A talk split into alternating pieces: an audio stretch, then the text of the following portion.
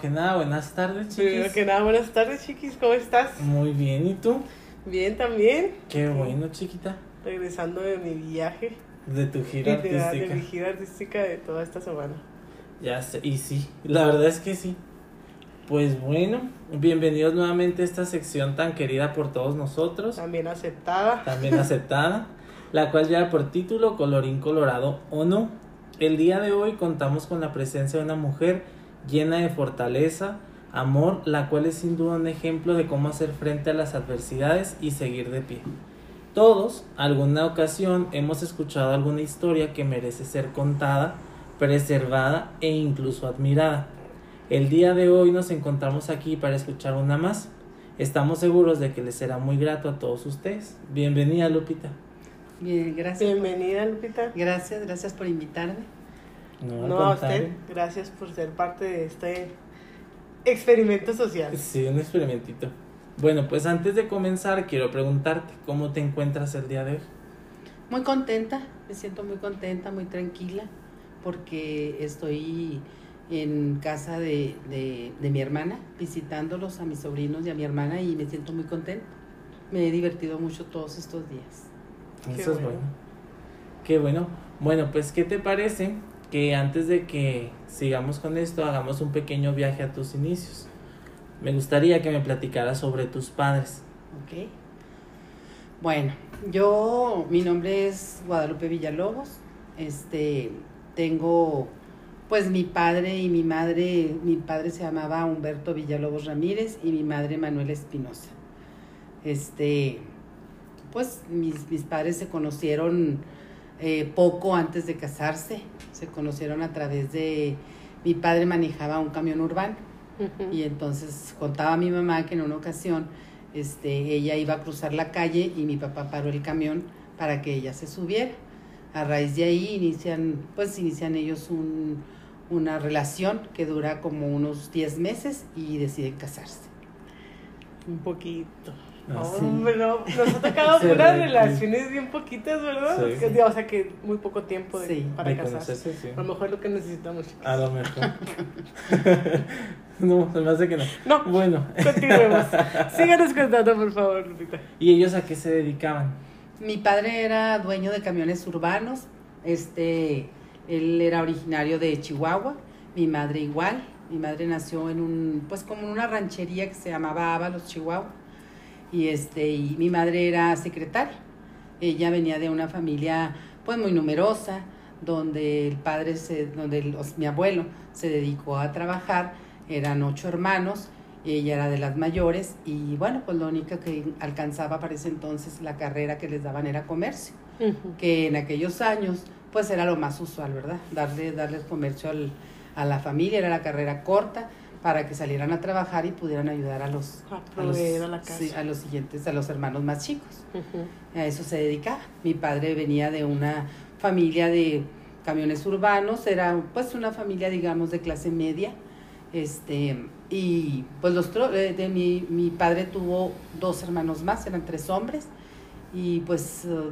vivían digamos de alguna manera bien, ¿verdad? A eso se dedicaban los dos. Ok, mencionas que la familia de ella era muy numerosa, ¿la tuya fue igual? No, yo tengo nada más un hermano mayor, Humberto, mi hermana menor, Carla, y yo soy la hermana, pues la en medio, ¿verdad? Entonces éramos tres. Solo tres. Mi madre decía que, que, mi mamá decía que en aquel entonces empezó a entrar la cuestión de los anticonceptivos y todo eso, y, y el eslogan principal de aquel tiempo era la familia pequeña vive mejor. E incluso ella le decía a mi abuelito, le decía, papá, ¿por qué nosotros somos tantos? ¿Por qué fuimos muchos? Y mi abuelito decía, pues su mamá no decía nada.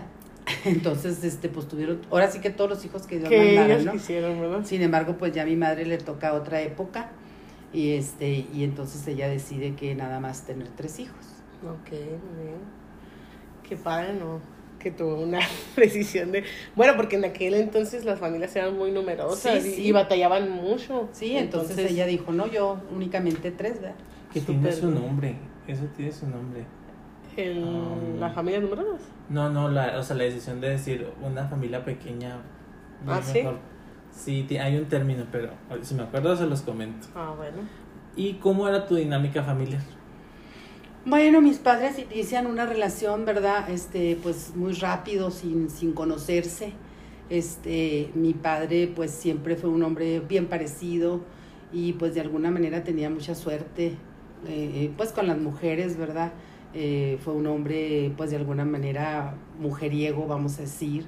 Y este, y bueno, ellos inician un matrimonio donde de alguna manera juntaron las dos, las dos partes de, de donde provenían ellos.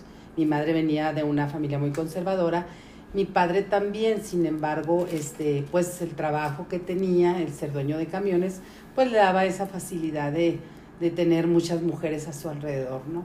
Este, con los años, pues obviamente que, que empezó a tomar mucho, y entonces pues la dinámica era un poquito difícil. Este, había violencia, eh, porque mi padre pues tomaba muy seguido, y, y, bueno, mi madre, aunque venía de una familia conservadora y era una mujer pasiva, pues en el transcurso del tiempo se fue curtiendo y se fue haciendo un poquito más bronca, decía ella, eh, de tal manera que para defenderse, ¿no? Para poder sobrellevar eh, las cosas. Problem no había mucha, mucho problema económico, pero sí la cuestión de, pues, de terceras personas en la relación de mis padres, pues siempre fue el motivo de, De, pri- de- principal conflicto. Sí, de, de, de confrontación entre ellos, ¿verdad? Entonces ese, esa era la, la dinámica que yo tenía.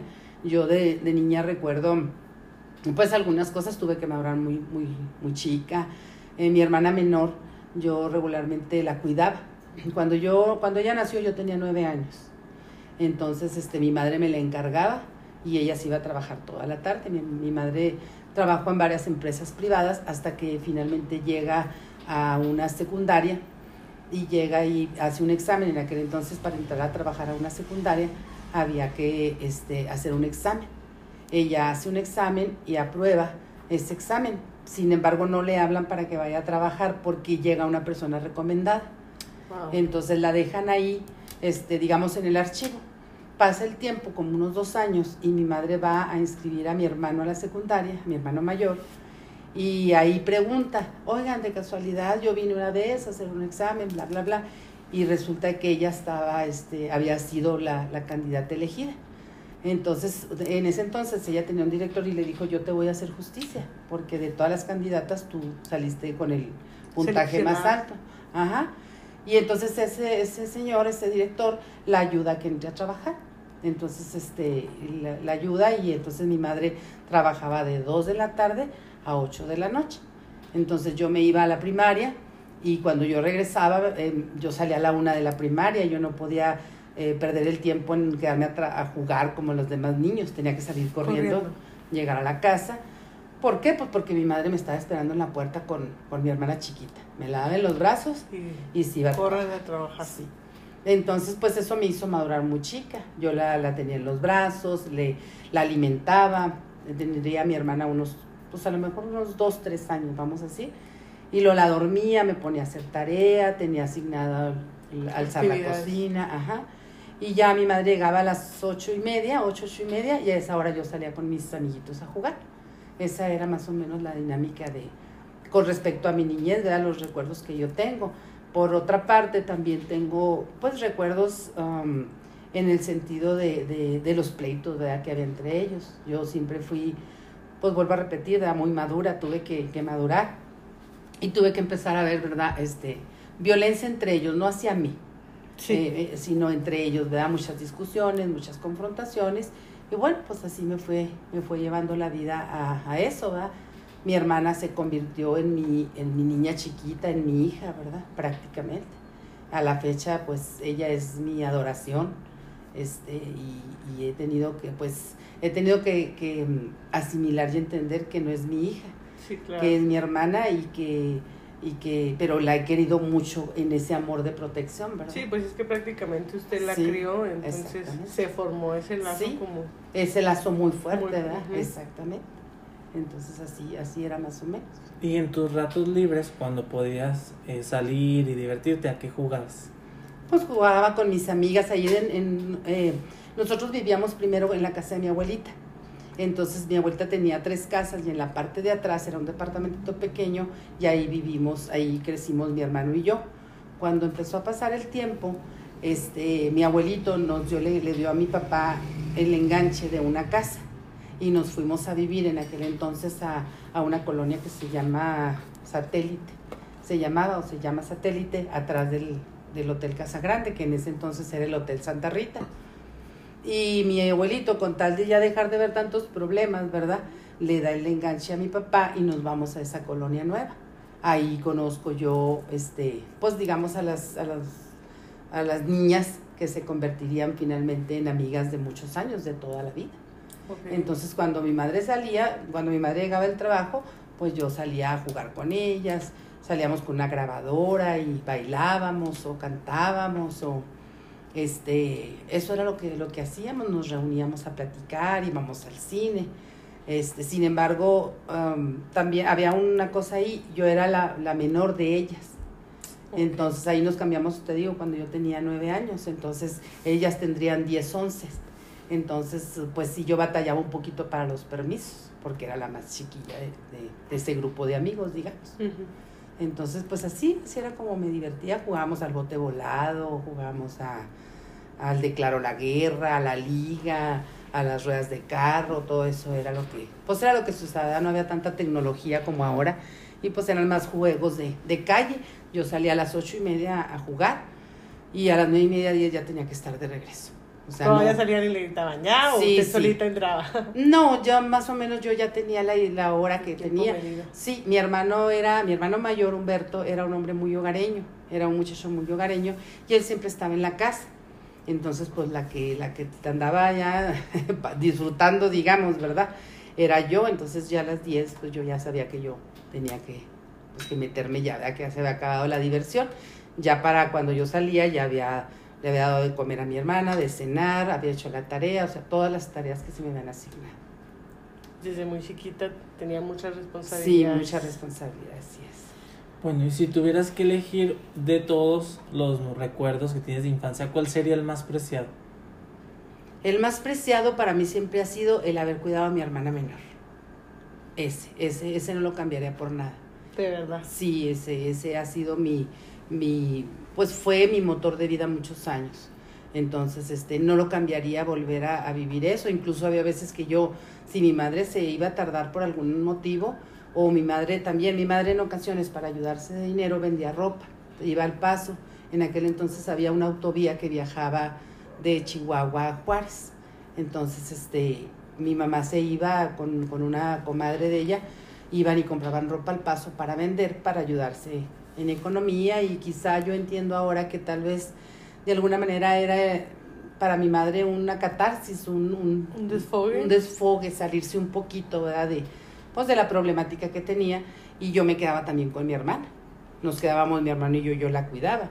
Y cuando pasaba eso, los sábados en la tarde que saliera yo, me la llevaba conmigo. La traía conmigo. Entonces mis amigas, de que, que se convirtieron después amigas de muchos años, pues no la, no la pasábamos entre ellas en los brazos. Ahora cuídamela tú y ahora cuídamela tú, ¿verdad? Sí. Y entonces, este, pues ese, yo creo que eso no lo cambiaría por nada, el hecho de haberla, de haberla cuidado, de estuve presente, estaba presente yo, por ejemplo, mi mamá trabajando, pues había ocasiones en que no podía pedir permiso, entonces yo estuve en los festivales de ella, estuve en la primera comunión de ella, yo la llevaba al catecismo, entonces pues me convertí prácticamente en, En su mamá. Así es. Sí. sí. Qué padre, qué padre, porque en ocasiones eso, en la entrevista pasada, ¿verdad? Lo vimos, creaba conflictos entre hermanos, el, el- la responsabilidad tan grande, pero usted se ve que sí lo disfrutó mucho. Sí, sí, mucho, mucho. Yo la, la, la adoraba, era mi, era mi niña, ¿verdad? Era, sí, sí, sí, sí. Qué sí. padre. Y en la parte escolar, ¿cómo eras de niña? Mira, de niña fui una estudiante regular, vamos a decir, pero sin embargo yo siempre he sido desde niña una persona muy, pues era una niña muy sensible. Ah, yo recuerdo mucho, por ejemplo, que en la primaria este, lloraba yo con mis amiguitas de primaria, por lloraba por la problemática que había en la casa, ¿no? Sí. este, me podía que, o, o si mis papás habían discutido, mi padre llegaba en la madrugada, cosas por el estilo, este, pues yo me acuerdo que lloraba ahí con ellas. y ya, ¿verdad? Pero siempre fui muy sensible y sin embargo, pues era una alumna regular o regular o digamos medianamente aceptable. ¿Por qué? Porque llegué a estar en la escolta. Yo llegué a ser la banderada de la escolta. Entonces, este, en aquel entonces, pues se pedía cierto promedio para, poder, estar. Entonces, pues era una parte también que disfrutaba. Este, también de alguna manera, pues era protectora. Mi hermano mayor era un muchacho muy retraído, muy serio, entonces yo lo observaba de lejos, que andaba siempre solo. Yo andaba con amiguitas, pero él andaba ya solito. Y yo venía y le decía a mi mamá, mamá Beto se la pasó todo el recreo solo. Mi hermano y yo estuvimos en las, en las mismas primarias, siempre juntos, ¿verdad? Mi hermano me lleva dos años y, y yo a Carla le, le llevo nueve años, De, edad, así es. Entonces, pues fui una, una alumna aceptable, digamos. Mencionas que llorabas en la escuela por la violencia. ¿Qué tipo de violencia te tocó ver? Pues me tocó ver a mi madre, por ejemplo, a mi padre llegar tomado en la noche, había escándalos, había, este, por ejemplo, en aquel entonces, pues el machismo muy arraigado. Eh, mi padre venía de un, pues de un matriarcado. La, mi abuela era ahí la mujer que era la, la que, mandaba, ¿verdad? Sí, mi abuelo era un hombre muy pasivo, eh, de, mis, de mis abuelos paternos. Entonces, este, pues mi padre era muy macho, ¿verdad? Mi padre, si íbamos, por ejemplo, a un día de campo y, y mi mamá que se le ocurría decirle, Beto, yo manejo, mi padre se llamaba Humberto, yo manejo era una gran ofensa para mi papá, aunque viniera ahogado de, borracho, ¿verdad? Mi, mi, mamá, que le dijera eso a mi mamá era ofenderlo. Entonces, este, entonces sí me podía de alguna manera la situación, ¿verdad? Que vivía.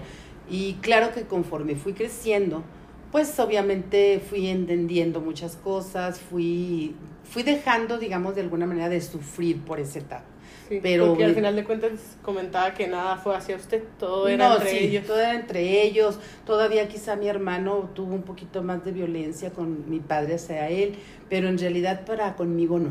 ¿Y crees que también los, lo comenzaste a normalizar?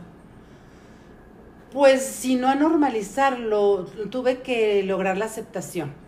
O sea, tuve que comprender que yo tenía que ayudarle a mi mamá, que esa era la vida que teníamos y que pues no estaba en mis manos resolverlo. Sin embargo, cuando me vuelvo adolescente, pues yo llegaba a cuestionar a mi mamá y le decía, mamá, este, ¿qué haces con un hombre así? O sea, busca tu felicidad, divórciate, etcétera, etcétera.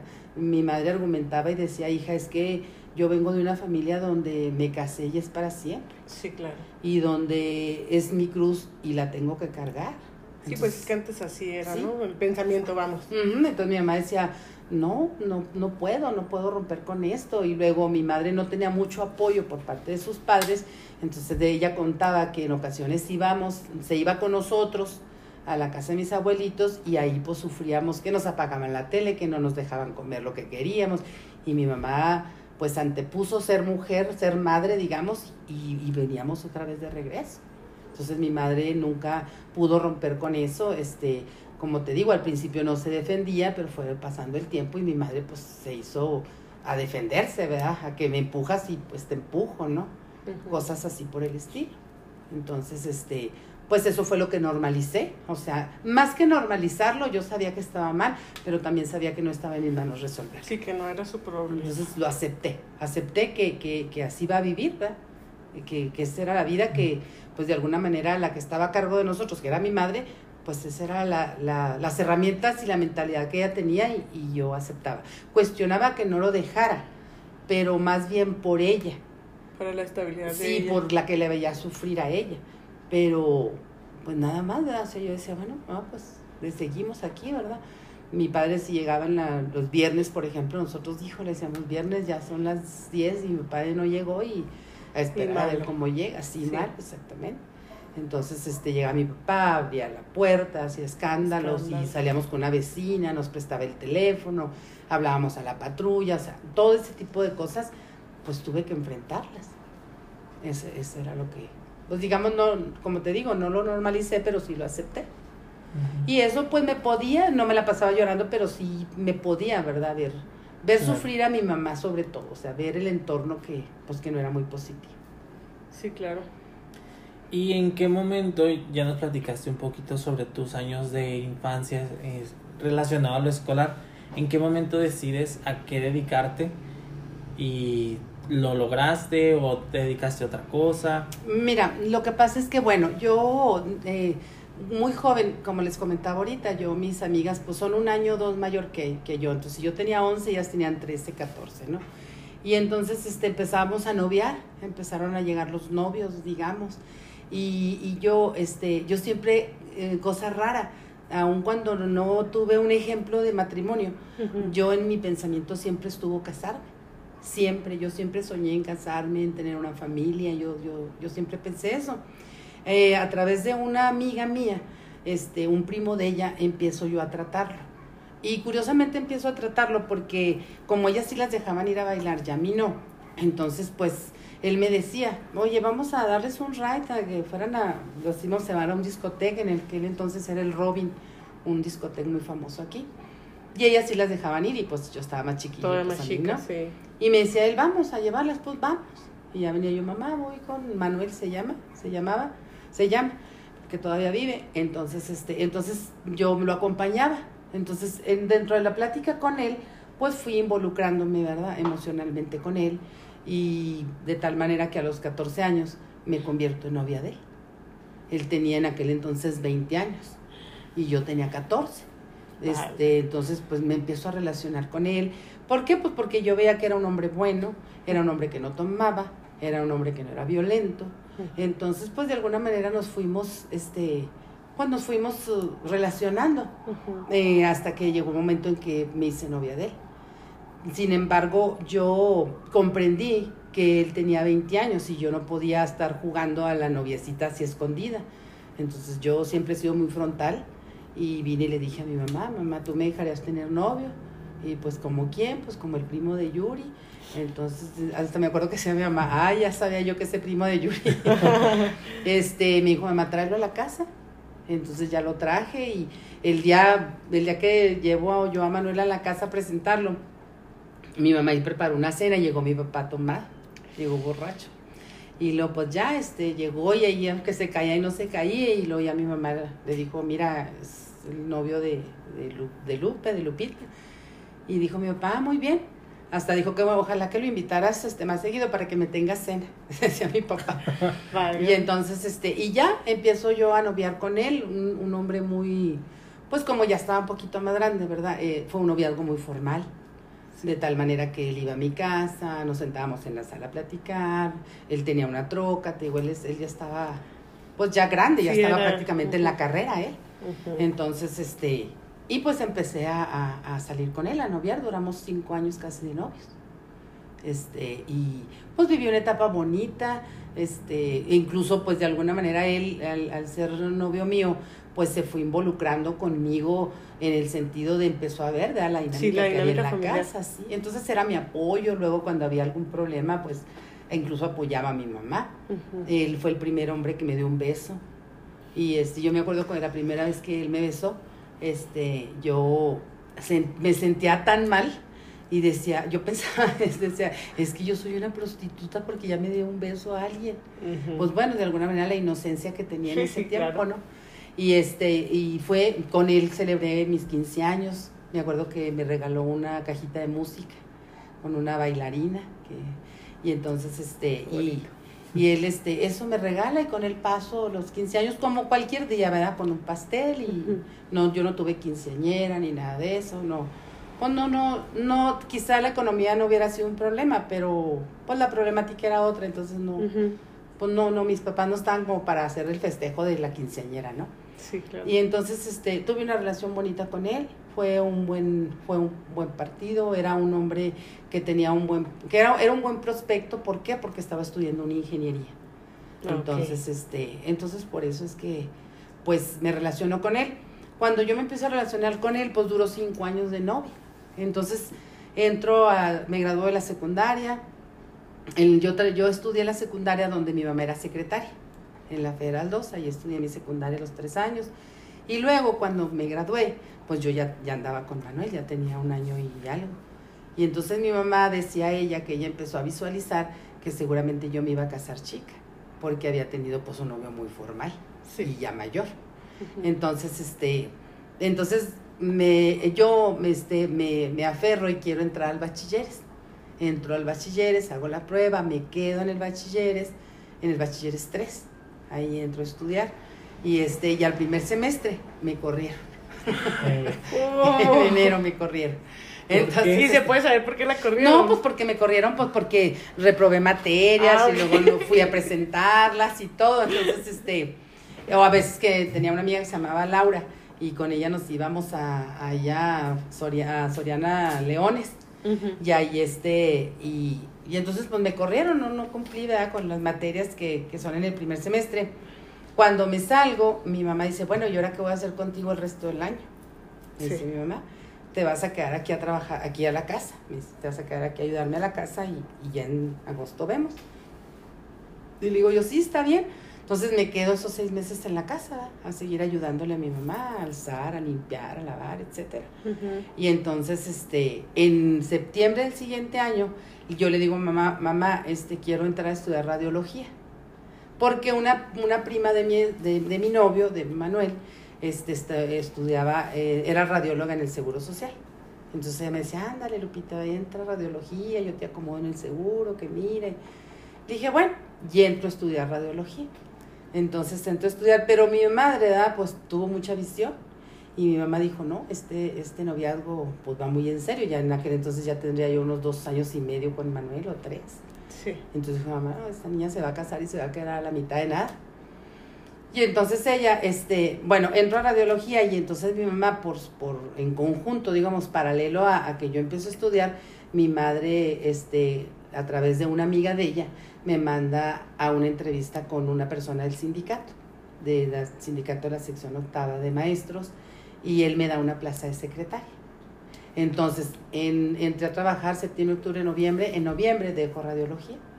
Dejo radiología porque ya no se acomodaba el tiempo y entro a trabajar de secretaria. Entro a trabajar de secretaria a, a, un- a una escuela.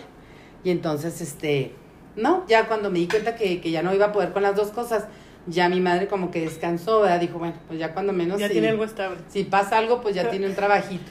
Sí. Y entonces, este, y entro a, a trabajar. Curiosamente y, y irónicamente, en la secundaria yo reprobaba, cuando llegaba a reprobar alguna materia, mi, mi dolor de cabeza toda la secundaria fue lo que en aquel lo que ahora es educación tecnológica, y en aquel entonces se llamaba taller. Yo estaba en el taller de mecanografía, de taquimecanografía se llamaba, de hecho. Entonces, este, pues era mi dolor de cabeza. El primer año reprobé y tuve que hacer todos los trabajos de todo el año, como 150 trabajos en el verano. El segundo año igual, pero mi madre siempre tuvo mucha visión a las cosas, mi madre siempre iba un paso adelante. Cuando ve que repruebo el segundo año, me cambia de taller y me mete a uno que se llamaba en aquel entonces economía, economía doméstica se llamaba. Y le enseñaban uno a, a tejer, a bordar, a cocinar, a, y, y para, con No la intención de que, taller. no, No. con la No, niña. intención de que, de que, pues de que no fuera a ser motivo de que no me dieran el certificado de secundaria. Ah, ok. Pues los otros dos años como quiera los había cubierto, pero ya en el tercero dijo mi mamá, no. Digo, mi mamá siempre fue una mujer muy visionaria.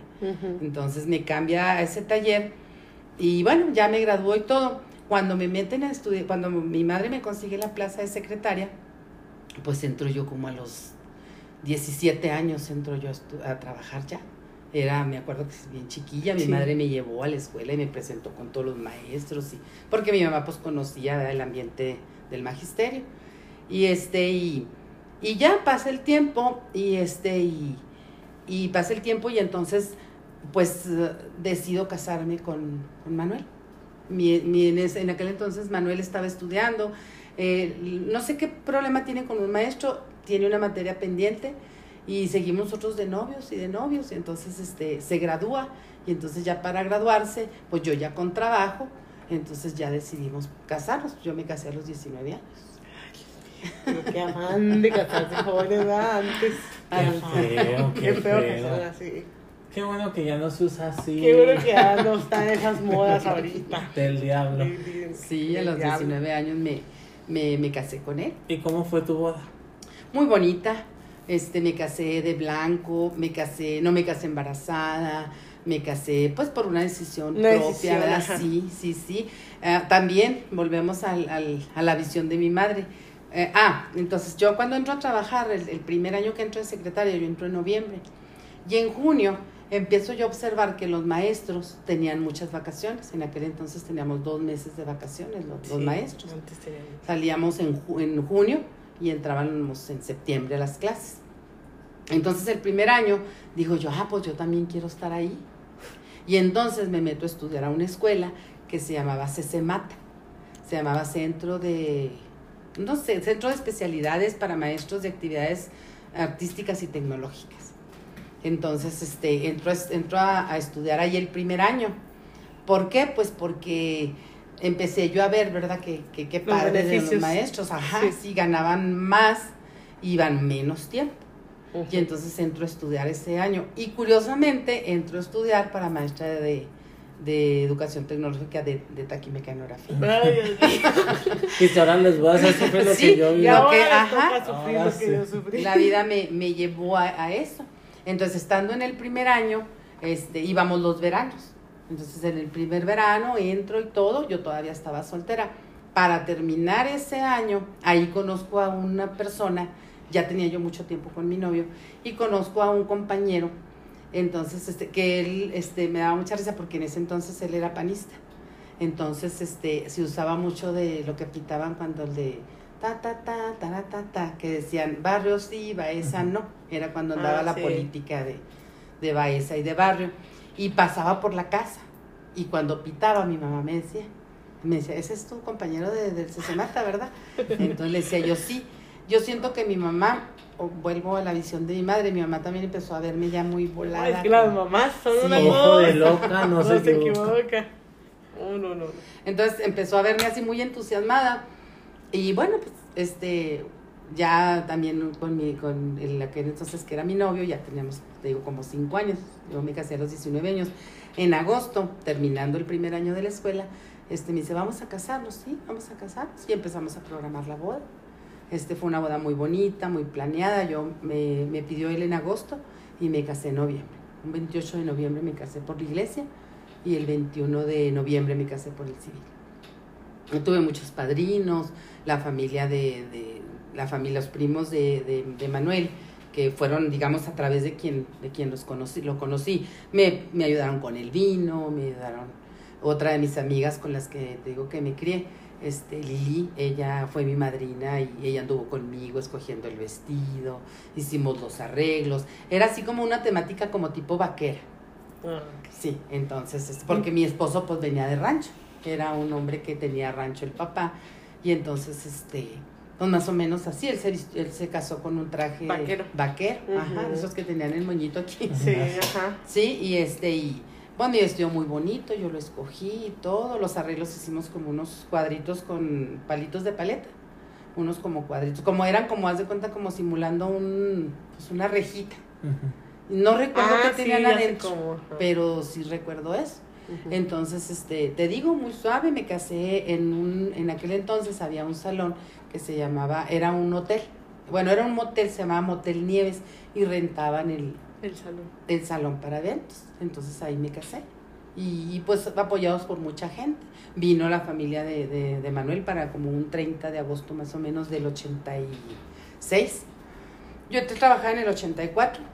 En el 86 me casé. Y este y vinieron, te digo, a pedirme y, y el 28 de, de noviembre nos casamos.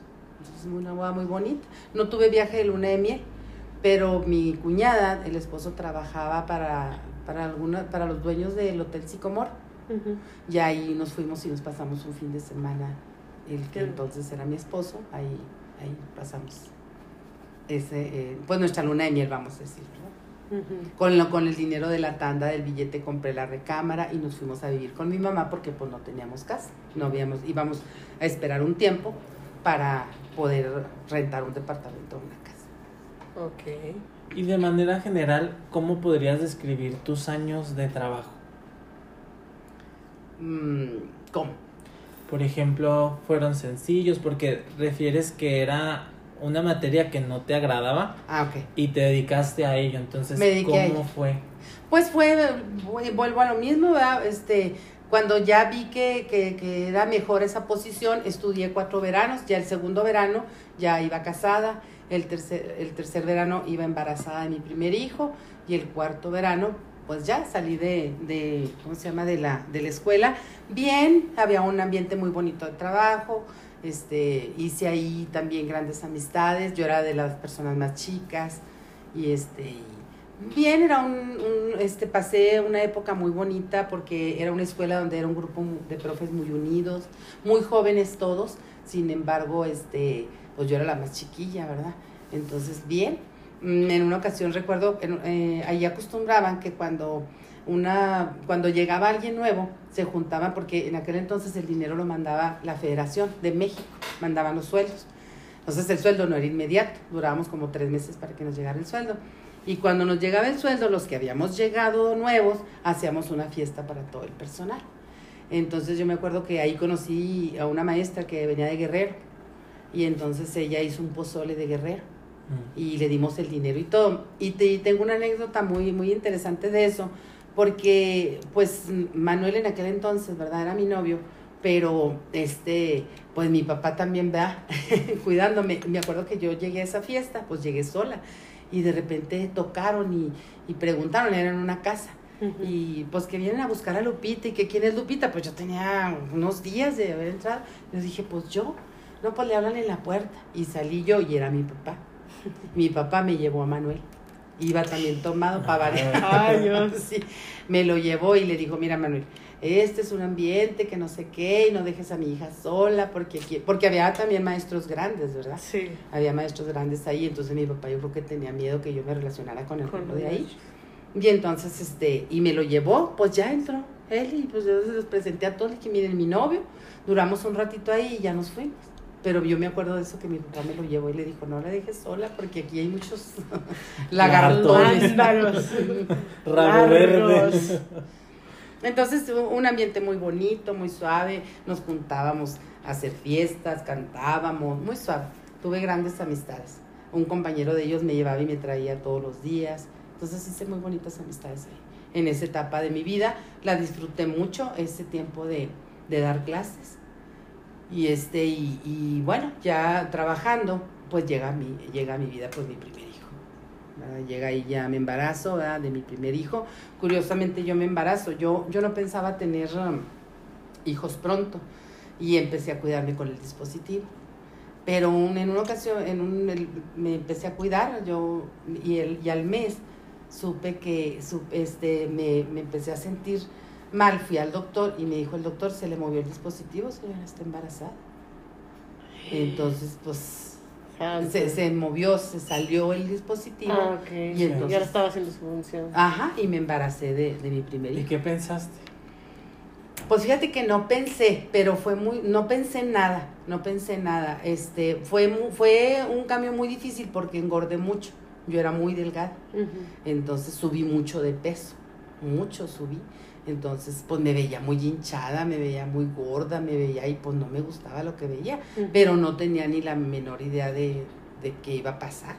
De hecho, cuando, cuando me alivié yo, este, tuve muchas complicaciones porque como estaba muy gorda, me dio preeclampsia, que es la subida de alta presión. Ajá, de, de precisamente de lo hinchada que estaba.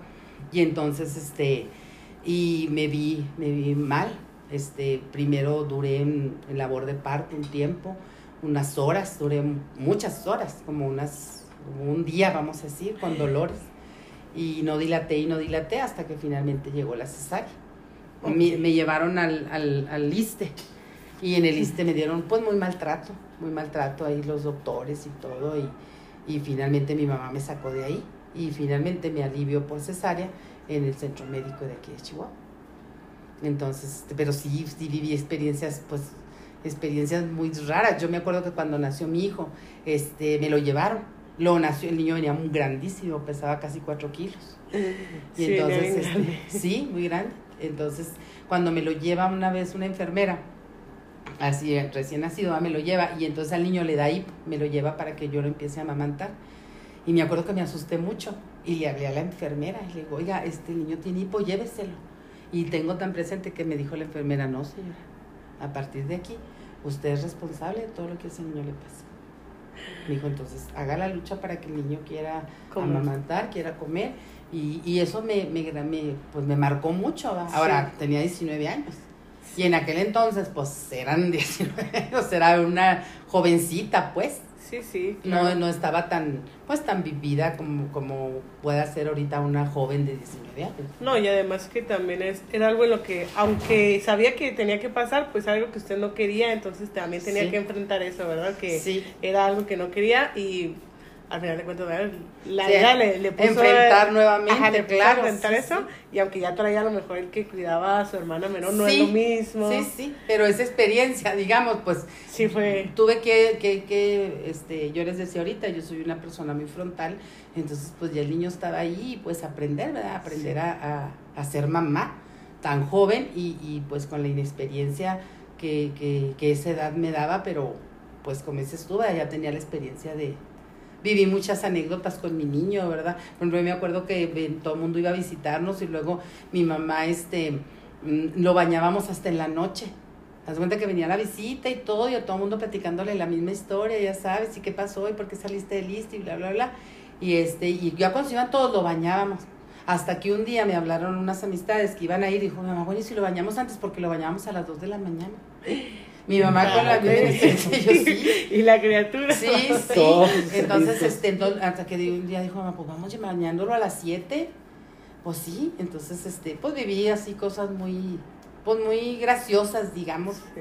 Este, me acuerdo igual también en una ocasión el niño tendría como unos seis meses, unos ocho meses, y el, mi esposo me dijo que fuera por él a la maquiladora, ya mi esposo trabajaba en una maquiladora, y estaba, ma- estaba estreñido el niño, y entonces este, lo había llevado con el pediatra, y entonces me, el pediatra me dio unos supositorios, y mi hijo se los pone y con unos de, de glicerina. ¿qué? Sí. Pues se lo puse en el carro en lo que esperaba mi esposo. Pero pues yo no sabía, yo dije, le voy a poner supositorio, así se le va a quedar. No, pues ahí traía un relajo con el niño, cuando mi esposo. Dijo, pues, ¿qué traes? Le digo, pues, aprendiendo a ser mamá. Le digo, pues, ¿qué voy a traer? Sí, Y así, claro. ¿verdad? Detalles así, anécdotas de, pues, de mamá primeriza que, Sí. que viví, ¿verdad? Con Sí, mi- y es que una cosa es tu hijo ya desde el inicio y a lo mejor ya pues que le tocó su Sí, hermana, Como ¿verdad? quiera, la otra la dejaba a cierta sí, hora. ya me cansé, Sí, con sí, permiso. aquí no.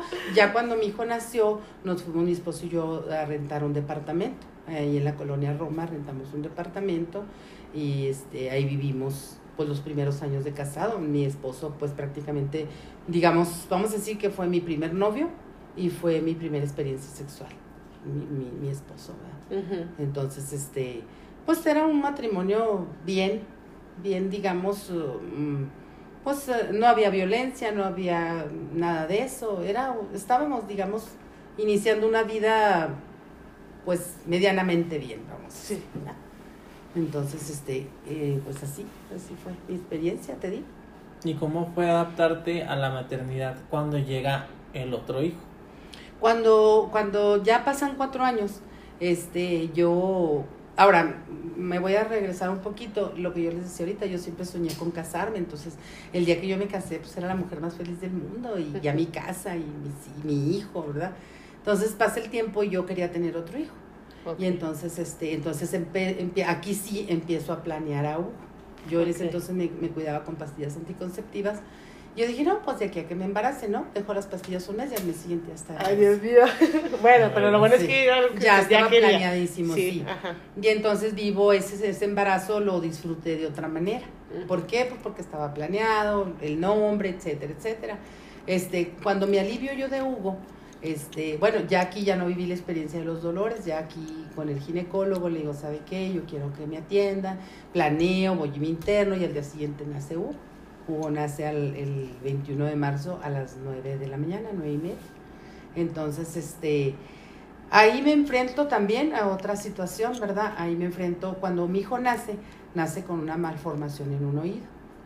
Y yo me acuerdo que cuando me alivio, viene mi esposo y le digo, ¿ya viste al niño? Y me dice, sí, me dice él muy asustado, me dice, sí, y le digo, ¿por qué tienes esa cara? Porque como fue por cesárea, pues aquí Sí. yo no lo vi, ¿verdad? Y entonces nomás hice, me- fue cesárea, me durmieron, del primero me durmieron completamente. Y este, y, y incluso cuando me durmieron, yo perdí la noción del tiempo, tomando en cuenta de todos los dolores que había tenido de parto, etcétera, etcétera. Y entonces, este, y ya cuando me toqué, dije, ay, ya me alivié, cuando ya estaba vendada y ya me, cuando me trajeron el niño, el primero. Del segundo, pues fue, yo lo escuché llorar. Sentí así como si se me hubiera subido el doctor arriba, me hubiera presionado el estómago y oí llorar a, a Hugo. Y entonces ya le digo a Manuel, ¿qué, qué pasa? Entonces me dice, ¿sabes qué? Este, te tengo una noticia. El niño tiene una malformación en un oído. Y le digo, ah, le digo, ok, y luego está sordo, está malo. Entonces yo veía a mi, mi esposo muy triste, sin embargo, mm, no sé, yo, yo siempre he pensado que la vida, que Dios es muy sabio y curiosamente en donde yo estoy hospitalizada, eh, pegado a mí, es pegada al, al- al cuarto donde yo estaba, estaba en un cuarto privado y yo oía a una señora llorar mucho, lloraba y lloraba la señora. Y le decía yo a mi esposo, ¿por qué llora aquí la señora esta?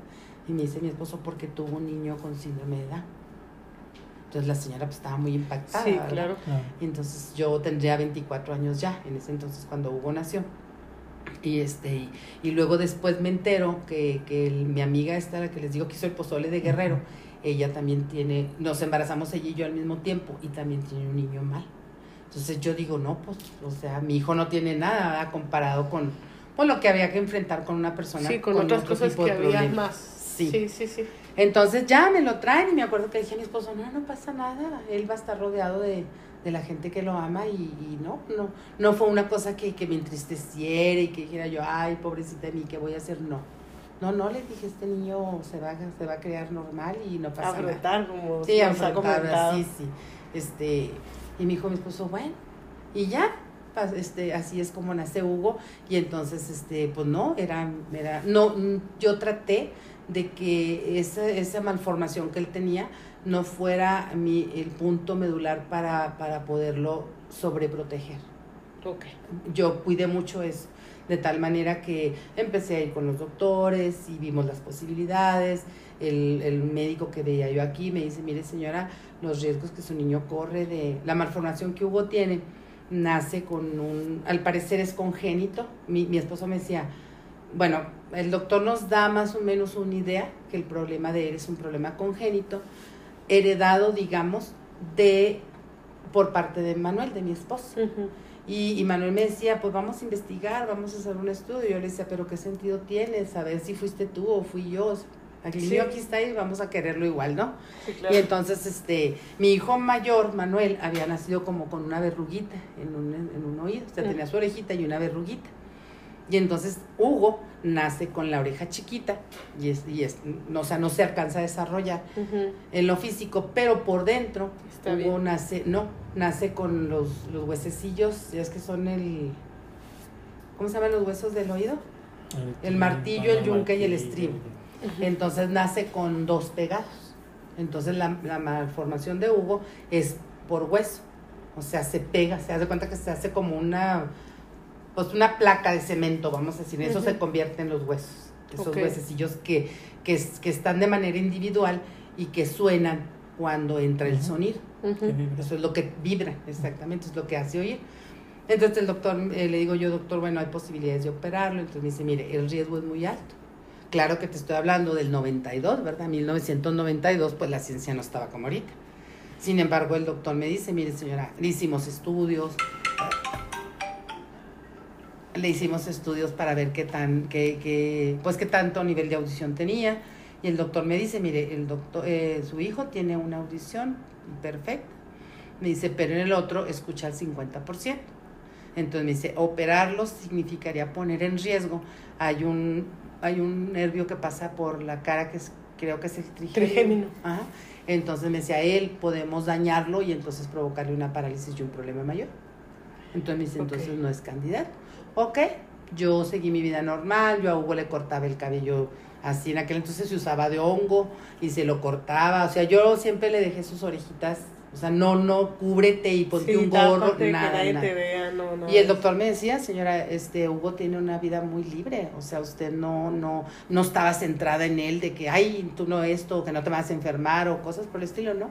Yo traté de darle la vida lo más normal posible. Cuando entra a la primaria, pues voy y hablo con los maestros. El único el único atenuante que yo pedía era que Hugo estuviera sentado del lado que pudiera escuchar mejor adelante y que escuchara mejor, nada más. Entonces viví pues eh, este muy, muy contenta, muy feliz, ¿verdad? Este, eso no me, pues no me hizo, no me hizo sentirme mal ni triste, ni, ni me conflictuó con mi esposo tampoco. O sea, sacamos adelante eh, la situación que teníamos que sacar. ¿verdad? ¿Y en algún momento contemplaste tener otro más? Sí, yo, yo quería tener otro hijo. Dos hijos se me hacían muy poquitos. Yo me hubiera gustado tener tres o cuatro. Sin embargo, mi esposo, pues no quería. Eh, pasó el tiempo, Hugo se desarrolló y todo bien, pero este, yo me cuidaba con pastillas anticonceptivas. Fueron pasando los años y un día me dice una ginecóloga, señora, o se embaraza o necesito que deje las pastillas ya. Ya tenía 16 años yo cuidándome con pastillas. Muchos. ¿sí? Entonces me dijo la doctora, necesito que tome una decisión. Y entonces pues estaba renuente, quería un niño yo, incluso me acuerdo que iba con la ginecóloga y luego le decía, este, ya vengo lista, vamos a hacer todos los preparativos. Y apenas empezamos a platicar, ella empezaba a hacerme la nota para hacerme los preparatorios y yo empezaba a llorar y llorar y llorar. Y me decía, ¿sabe qué señora? No, usted no está lista, váyase y cuando se sienta lista viene. Y así, así otra vez, así duré unos años, ¿verdad? Y ella me decía, yo, si usted llora y si usted no está preparada, yo no la puedo operar así. Entonces, hasta que finalmente pasó el tiempo y dije, no, definitivamente no, no, no va a haber otro hijo. Entonces, este, y ya desistí de esa, de esa situación. Ok. Y bueno, en la vida sabemos que siempre hay momentos complicados. ¿Cuáles crees tú que han sido los más difíciles a los que has tenido que enfrentarte? Bueno, mira, el momento más difícil que yo he tenido en mi vida definitivamente ha sido la muerte de mi hijo. Mi hijo mayor falleció. Eh, eh, la muerte de él fue, ha sido el parámetro de mi vida. Yo era una mujer antes y soy una mujer ahora después de la muerte de mi hijo. Ha sido mi parteaguas. Ha sido mi parteaguas porque a la muerte de mi hijo se vinieron mu- muchos cambios en mi vida. Es decir, muere mi hijo y luego yo me divorcio y luego muere mi madre y entonces ya nomás me, me sacudí y me volví a levantar, Sí. ¿verdad? Entonces fue un, fue un tiempo de dos años, vamos a decir, muy difíciles, pero definitivamente el parteaguas de mi vida es eso. Los demás dolores fueron significativos, sin embargo, no tan importantes. Eh, yo a la muerte de mi hijo comprendo que si ya había sobrepasado o había aprendido, porque he aprendido a vivir así en, en un lapso de, pues ya casi 12 años, mi hijo muere el 2 de noviembre del 2010, muere de manera violenta, este, llega a darle un raite a un amigo y ahí lo sacribilla. Ahí al, al parecer, ¿verdad? Este, pues el muchacho este era sobrino de, de, en aquel entonces había una inmobiliaria y él era, era sobrino del dueño de esa inmobiliaria, probablemente iba ahí, había alguna cuestión de, pues no sé si lavaba dinero, no sé, drogas, no sé qué habría, y pues desgraciadamente mi hijo le, le toca, Le darle un ride. Estudiaban juntos en la universidad, en UTE, y este, y él le pide un ride, y este, y, y le lo lleva y, y muere. Entonces, ese, ese, ha sido el, el parteaguas de mi vida. Ese. ¿Y cómo fue el proceso de sobrellevar una pérdida así?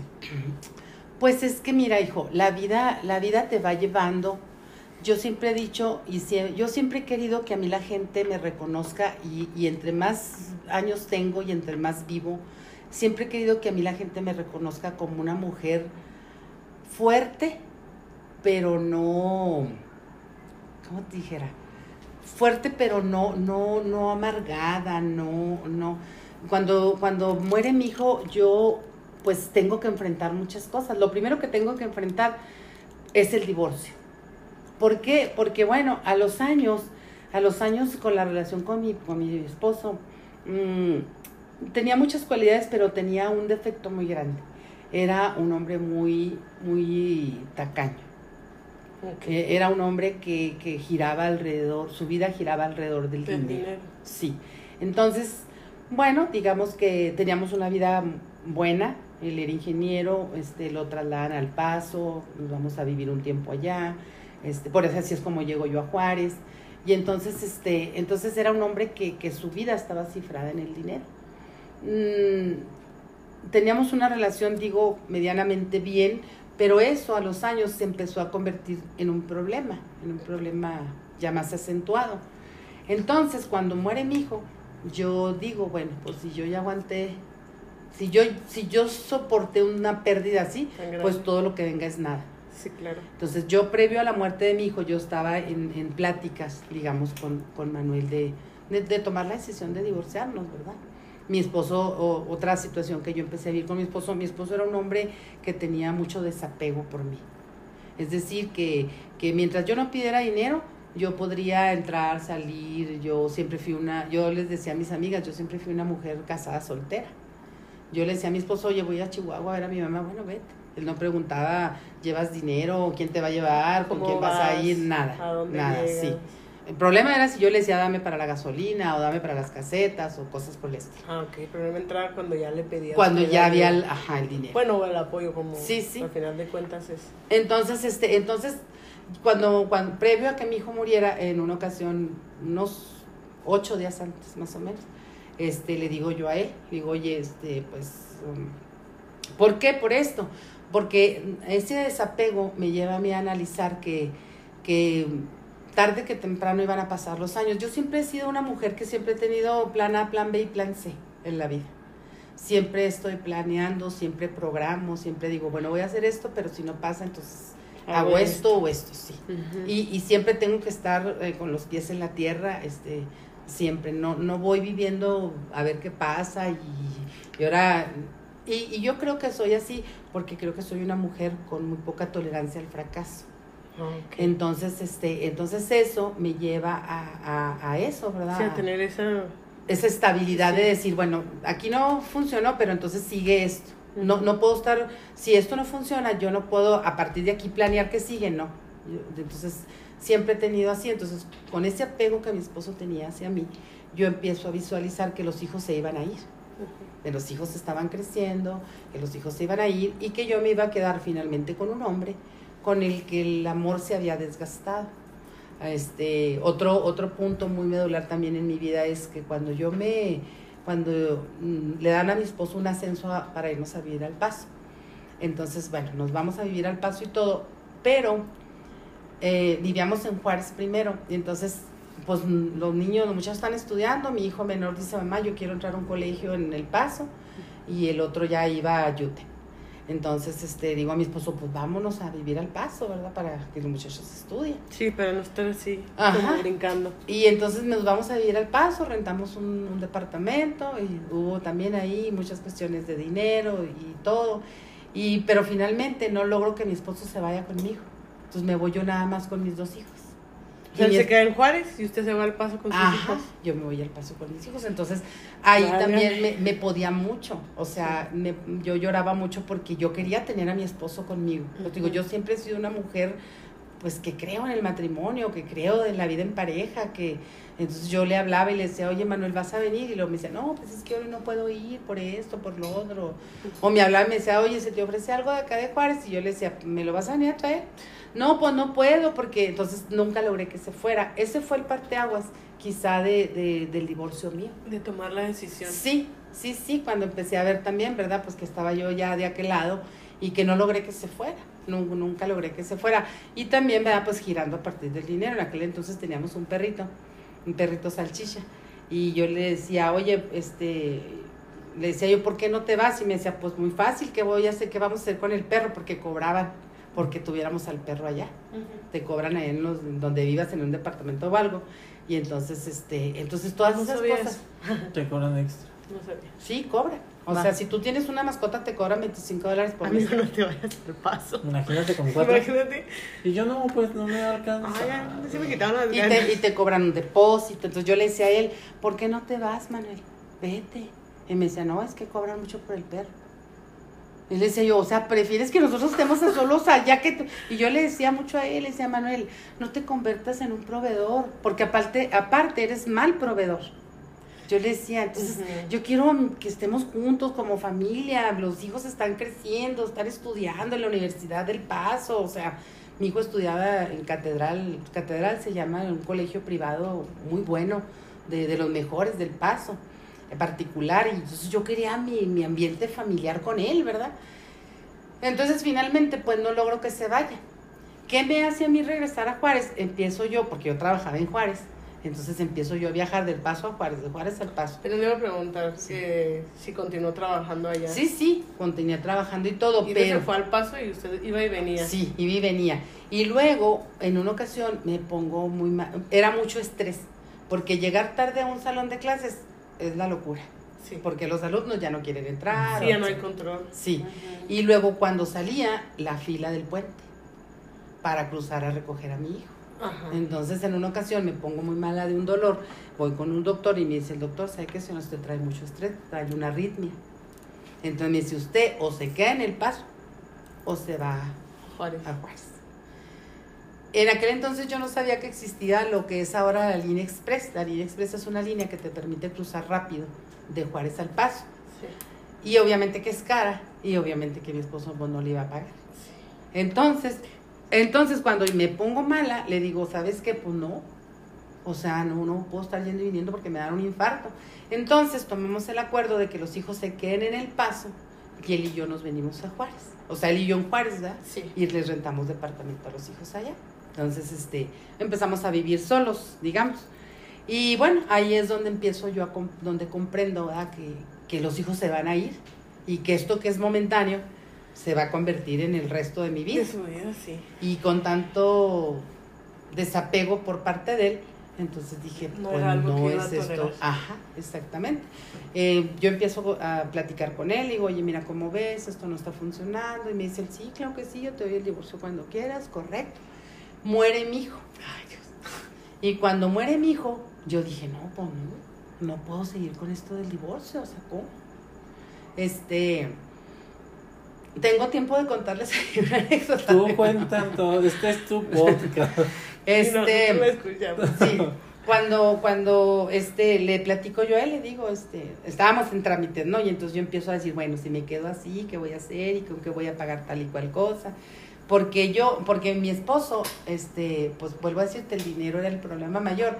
Y entonces mi esposo, pues, oye, dame para la gasolina, oye, dame para la comida, oye, hay que pagar las colegiaturas y todo. Entonces yo ya sabía que me iba a quedar sola. Y ah, un día le digo, oye, le digo, este, ah, no pasa el tiempo y todo. Entonces, cuando ya muere mi hijo, digo, no, pues, ¿cómo? O sea, no, no tenía yo cabeza en ese momento para pensar y menos para continuar con el divorcio. ¿verdad? Sí, claro.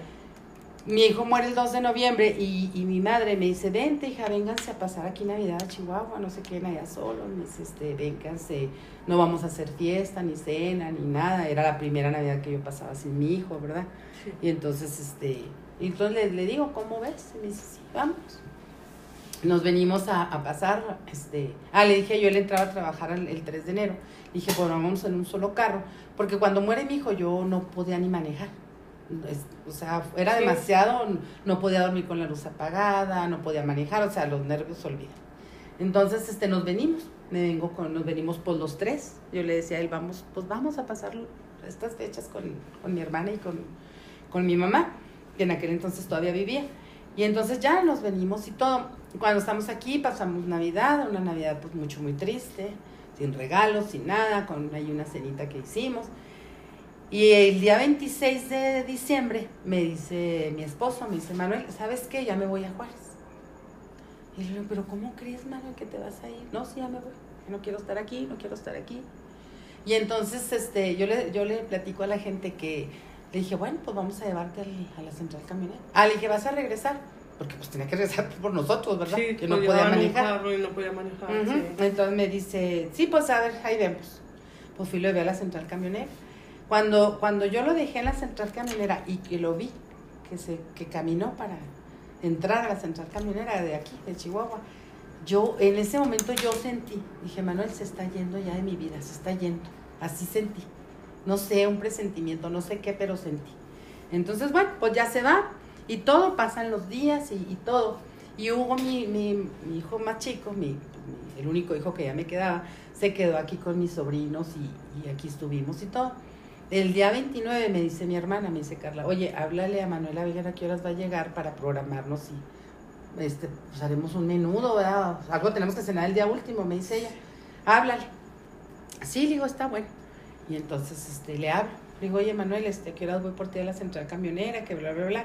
Y me dice, no, ¿sabes que No voy a ir. Y le digo, pero, o sea, ¿cómo no vas a venir? O sea, yo le decía, somos lo único que te queda de tu familia. Tú sabes que yo no puedo manejar, tú sabes, no, no, pues no voy a ir. Y le digo yo, ¿por qué no?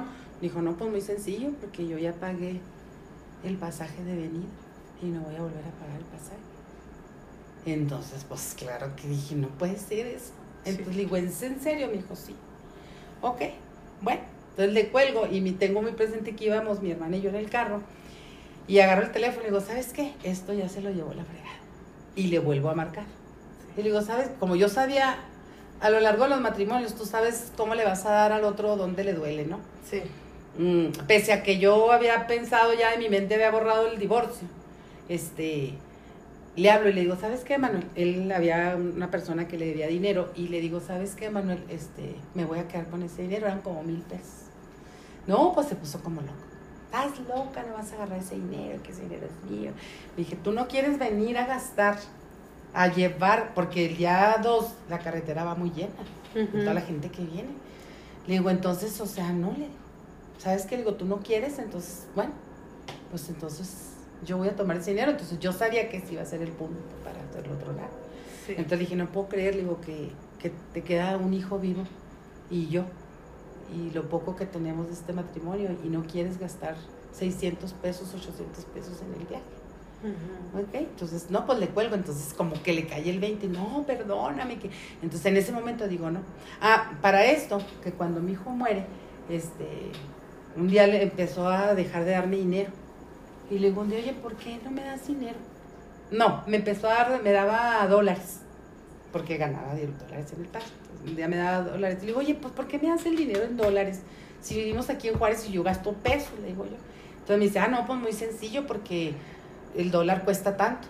Y no es lo mismo darte 100 dólares que darte 2 mil pesos, por decirlo. ¿Se das cuenta de la diferencia? Sí.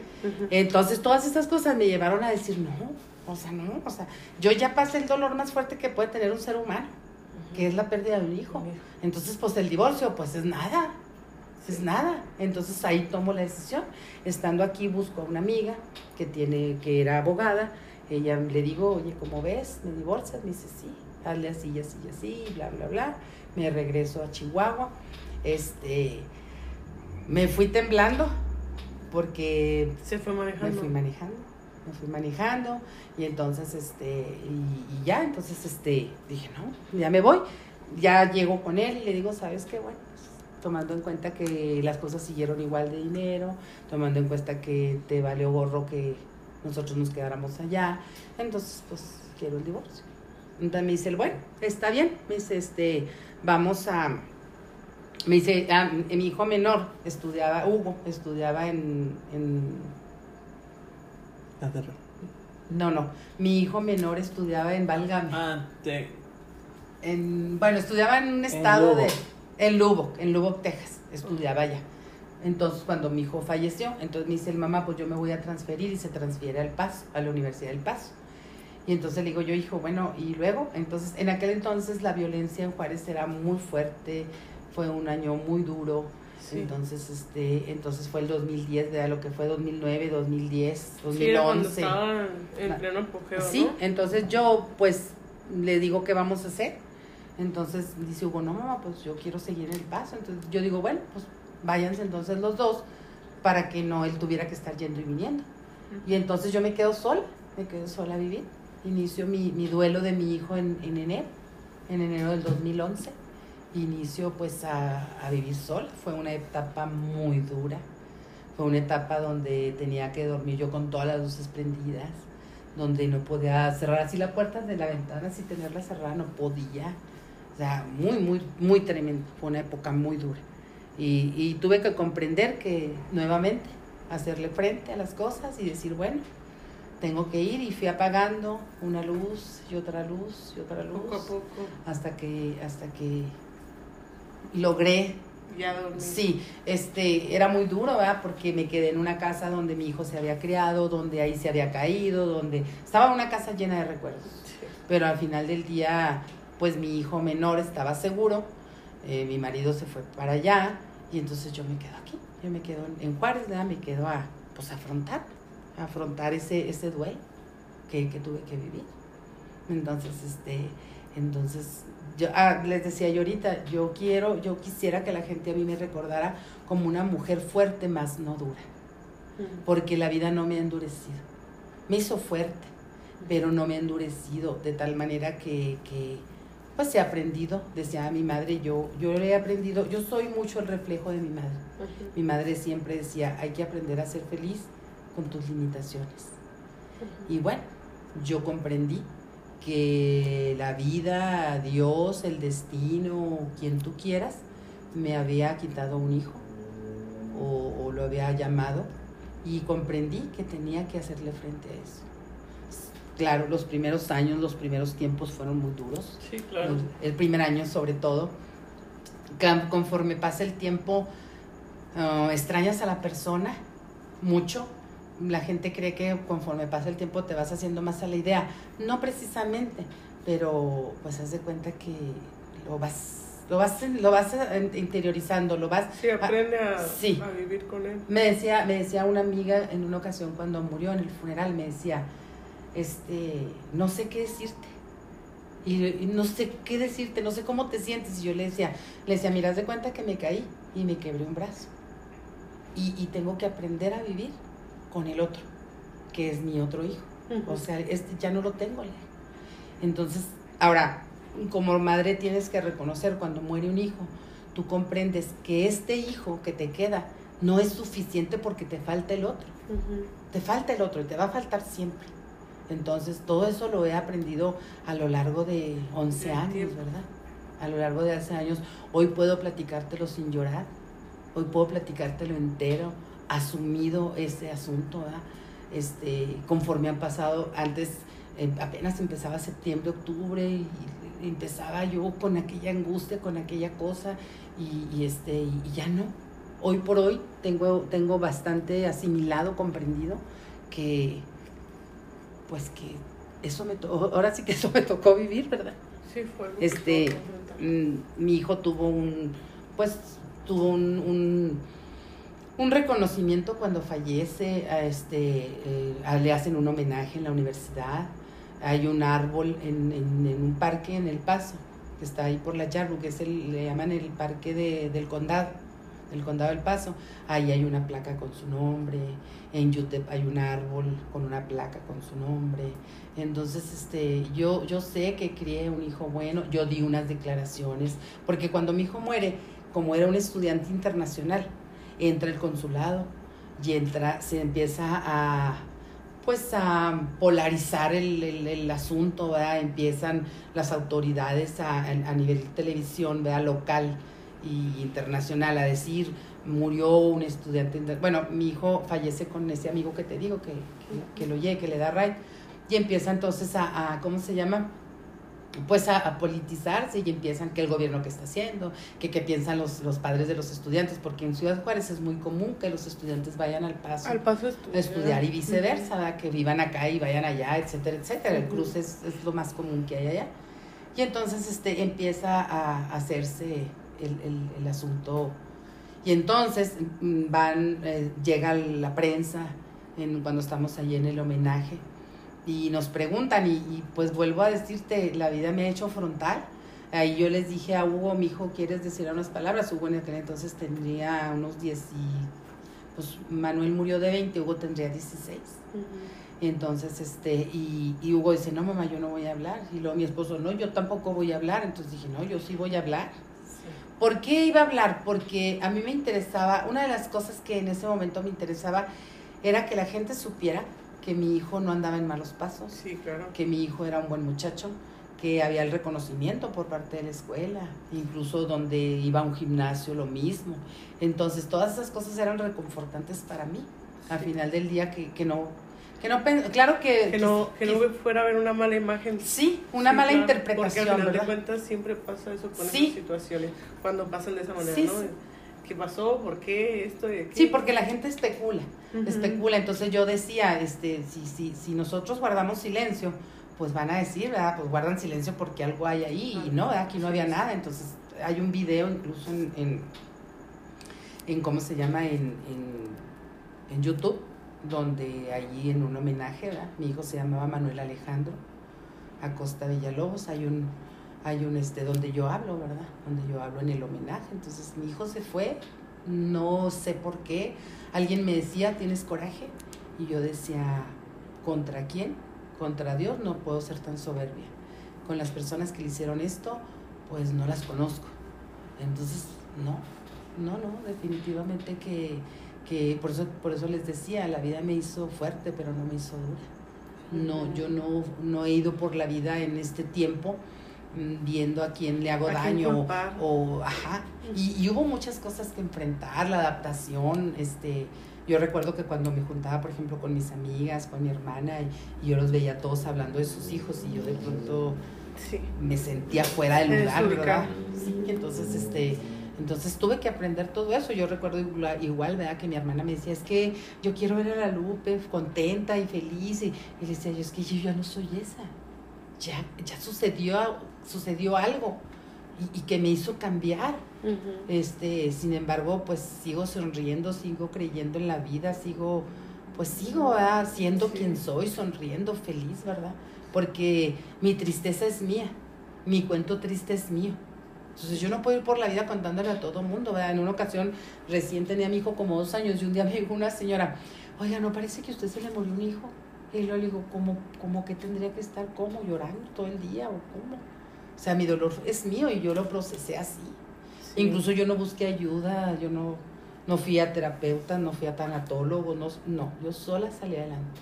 Yo sola tuve que reconstruir ese, mi madre estaba muy enferma, estaba enferma cuando, cuando mi hijo murió, incluso mi hermano se fue a vivir conmigo. yo enfrenté eso sola, ¿verdad? Cada quien tenía su vida y, y yo digo, oh, bueno, ahora a final de cuentas, aunque hubiera estado rodeada de toda la gente, yo tenía que vivir ese proceso. Sí, no pues a final de cuentas, cada quien lo tiene que vivir a su manera y esa fue la mejor para usted. Sí, entonces, este, entonces te digo, yo no, eh, no guardo rencor. Ahora, la manera en que me enteré también fue un momento muy difícil porque me enteré por la televisión. O sea, a mí nadie me avisó. Yo estaba viendo un programa de televisión y, y, fue un proceso raro. Hubo muchas cosas ahí muy raras de cómo me entero yo eh, eh, por través de la televisión porque a mí nadie me avisó. Entonces yo fui, hace cuenta que yo me entero de la muerte de mi hijo, pero fue un, fue un transitar de una noche donde yo fui descubriendo una cosa y otra y otra. ¿Sí me explico? de, este, hasta llegar a, la realidad. A la conclusión. Sí, sí, de decir, falleció mi hijo. Incluso en ese transitar de esa noche yo este, medio dormité y cuando desperté, dormité como media hora, vamos a decir, y dije, ay, caray, esto es verdad.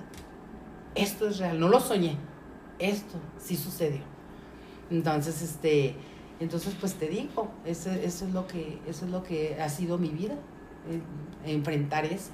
Hoy por hoy este, creo que, que tengo ese proceso eh, asumido, o sea, asumo que no está él, ¿verdad? Asumo que le tocó mucho, le faltó mucho por vivir, asumo, pero pues no puedo hacer más. Esa es la, la esa es mi visión, ¿verdad? Habrá gente que la comparta, gente que no, gente, a mí mucha gente, a mí me da risa cuando la gente dice, oh, es que yo a mí si un hijo mío se muriera, yo me moría. No, no te mueres, no te mueres. La vida te va echando para afuera. Yo recuerdo que, que, el primer día, todas las luces prendidas y, y, yo me tomaba un café. Y al día siguiente, este, o a los ocho días, este, bueno, ya me comía una galletita con un café y ya había apagado la luz del baño. Y al otro día, bueno, ya era una quesadilla con un café y ya había apagado la otra luz. O sea, la vida te echa para afuera. Te echa para afuera. Porque no, no hay otra opción. O sea, no tienes otra opción. O bueno, o, a lo mejor hay gente que... Sí, habrá pues, gente que, sí se... Sí se pierde, sí, ajá. Claro. Pero no, yo no. Tuve que regresar al trabajo también. Yo recuerdo cuando yo regresé al trabajo, me recibió una maestra muy dura este, me dijo ella, recuerdo que el día que yo volví, me dieron 15 días después de que falleció mi hijo y me dice ella, ¿qué haces aquí? Y lo le digo yo, pues vengo a trabajar. Y lo me acuerdo también que me dijo, es que uno trabaja por los hijos y tú ya no tienes uno. Y me acuerdo que le dije, tiene toda la razón, maestro. Le digo, pero ¿sabe una cosa? Le digo, yo tengo 50 hijos enfrente. Y los padres de familia podrán decir, híjole, pobrecita la maestra, pero ellos quieren que sus hijos sean atendidos. Eso es lo que estoy haciendo aquí. ese amor que tengo aquí atorado, vengo a dárselo a los 50 que tengo enfrente. Pasó el tiempo y en una ocasión la maestra vino y, me pidió perdón. Me dijo, disculpa, me dijo, una estúpida como te recibí. Es Y- que sí, y- y- a veces los seres humanos Sí, nos- como que no conectamos la cabeza con la boca. Sí, sí, o sea, yo le dije, no, maestra, pero yo tengo, o sea, pues tengo que trabajar. Yo le decía, si quedarme en mi casa me resolviera y fuera a llegar mi hijo, pues créame que me encerraba piedra y lodo, pero no es así. Yo tengo que salir a trabajar, aquí tengo 50 enfrente. Que, que, que puedo darles ese amor que tengo aquí guardado, que, que este día a día me pueden hacer Salir adelante. salir adelante, sí, a, a quedarme tapada. Sí, sí me quedé a lo mejor ocho días, cinco días, no sé, tapada y llorando. Pero vuelvo a repetirte. Ahora, yo siempre he dicho, ¿verdad? yo en esta entrevista que ustedes me hacen y que yo les agradezco y que, y que quisiera que la gente supiera y, y- y supiera que yo soy esa, yo soy esa, ¿verdad? soy una mujer fuerte, soy una mujer resiliente, soy una mujer que, pues que ahora sí que lucha con lo que tiene y que, y que, o sea, yo no a toda la gente, a lo largo de los años la gente sabe, mi gente cercana, amistades saben que yo pasé por ese proceso. Pero yo cuando he conocido a alguien nuevo, yo no le digo, ay, fíjate que me hice un hijo y todo, porque te vuelvo a decir, el, el- dolor es mío. Y, y la gente no tiene por qué, este, pues compadecerte o no tiene por qué eh, enterarse en una conversación trivial, en una reunión, no sé, estar escuchando tu cuerpo, tu, tu cuento triste, pues no, no es algo que creo que sea, pues positivo. Si bien es cierto, cada vez que tú platicas una herida o un suceso, pues lo, lo, lo sanas. Sí. Ahora, otra cosa también que a mí me ayudó mucho, yo soy psicólogo. Ujú. Y, y cuando yo estudiaba, eh, mi hijo y yo, mi hijo se, se iba a graduar de, de business de UTEP y él me decía que quien se iba a graduar primero. Finalmente él fallece en noviembre y yo terminaba la carrera en marzo. Y fui a terminar la carrera. Entré a estudiarla porque yo decía, yo le debo a mi hijo este título. Terminar. Y sí, nunca he ejercido como tal, pero creo que esa formación también me ayudó Sí, también me ayudó, ¿verdad? Me ayudó a entender lo que es el duelo, me, me ayudó la formación que tuve de mi madre, ¿verdad? Yo, el ejemplo que tuve de ella, de una mujer tan fuerte, una mujer tan divertida. Este, entonces, eso es lo que ha conformado la mujer que hoy soy, la mujer que, que, en la que me he convertido en el transitar de los años. Entonces, este, y terminé la carrera y también hubo un momento muy emotivo, pidieron un aplauso para mí porque había terminado, un minuto de silencio, todas las cosas que, que regularmente se hacen, ¿verdad? Pero este, dije, bueno, ya cumplí. Nunca he ejercido porque, bueno, al principio no me sentía muy capaz este, de, de poder sobrellevar el proceso de con alguien, ¿verdad? Sí. Alguien que viniera a terapia conmigo.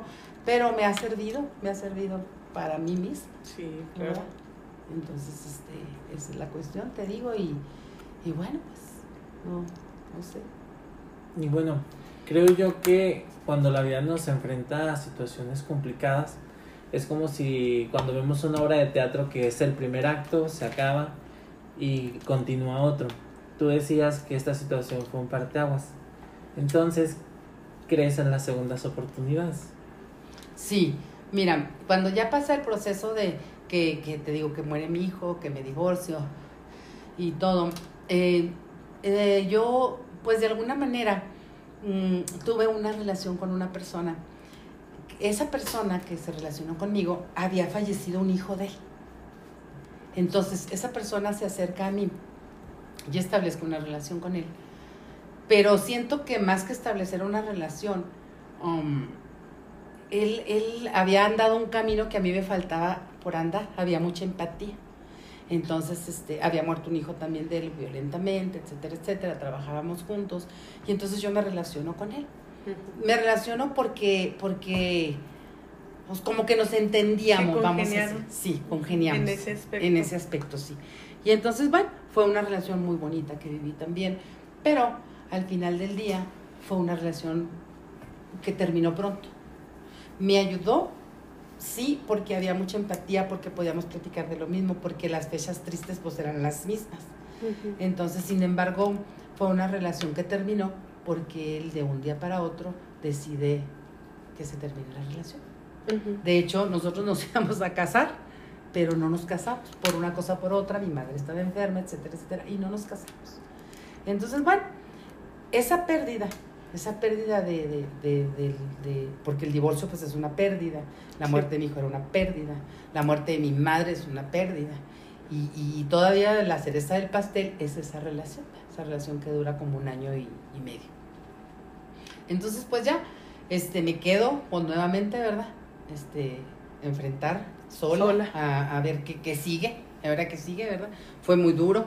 Entonces, este, en una ocasión, cuando vengo a, a, mi madre que muere, mi madre muere en el 2012, y entonces, este, vengo a, pasa el tiempo y todo, y entonces, este, vengo al, al, depósito de cenizas.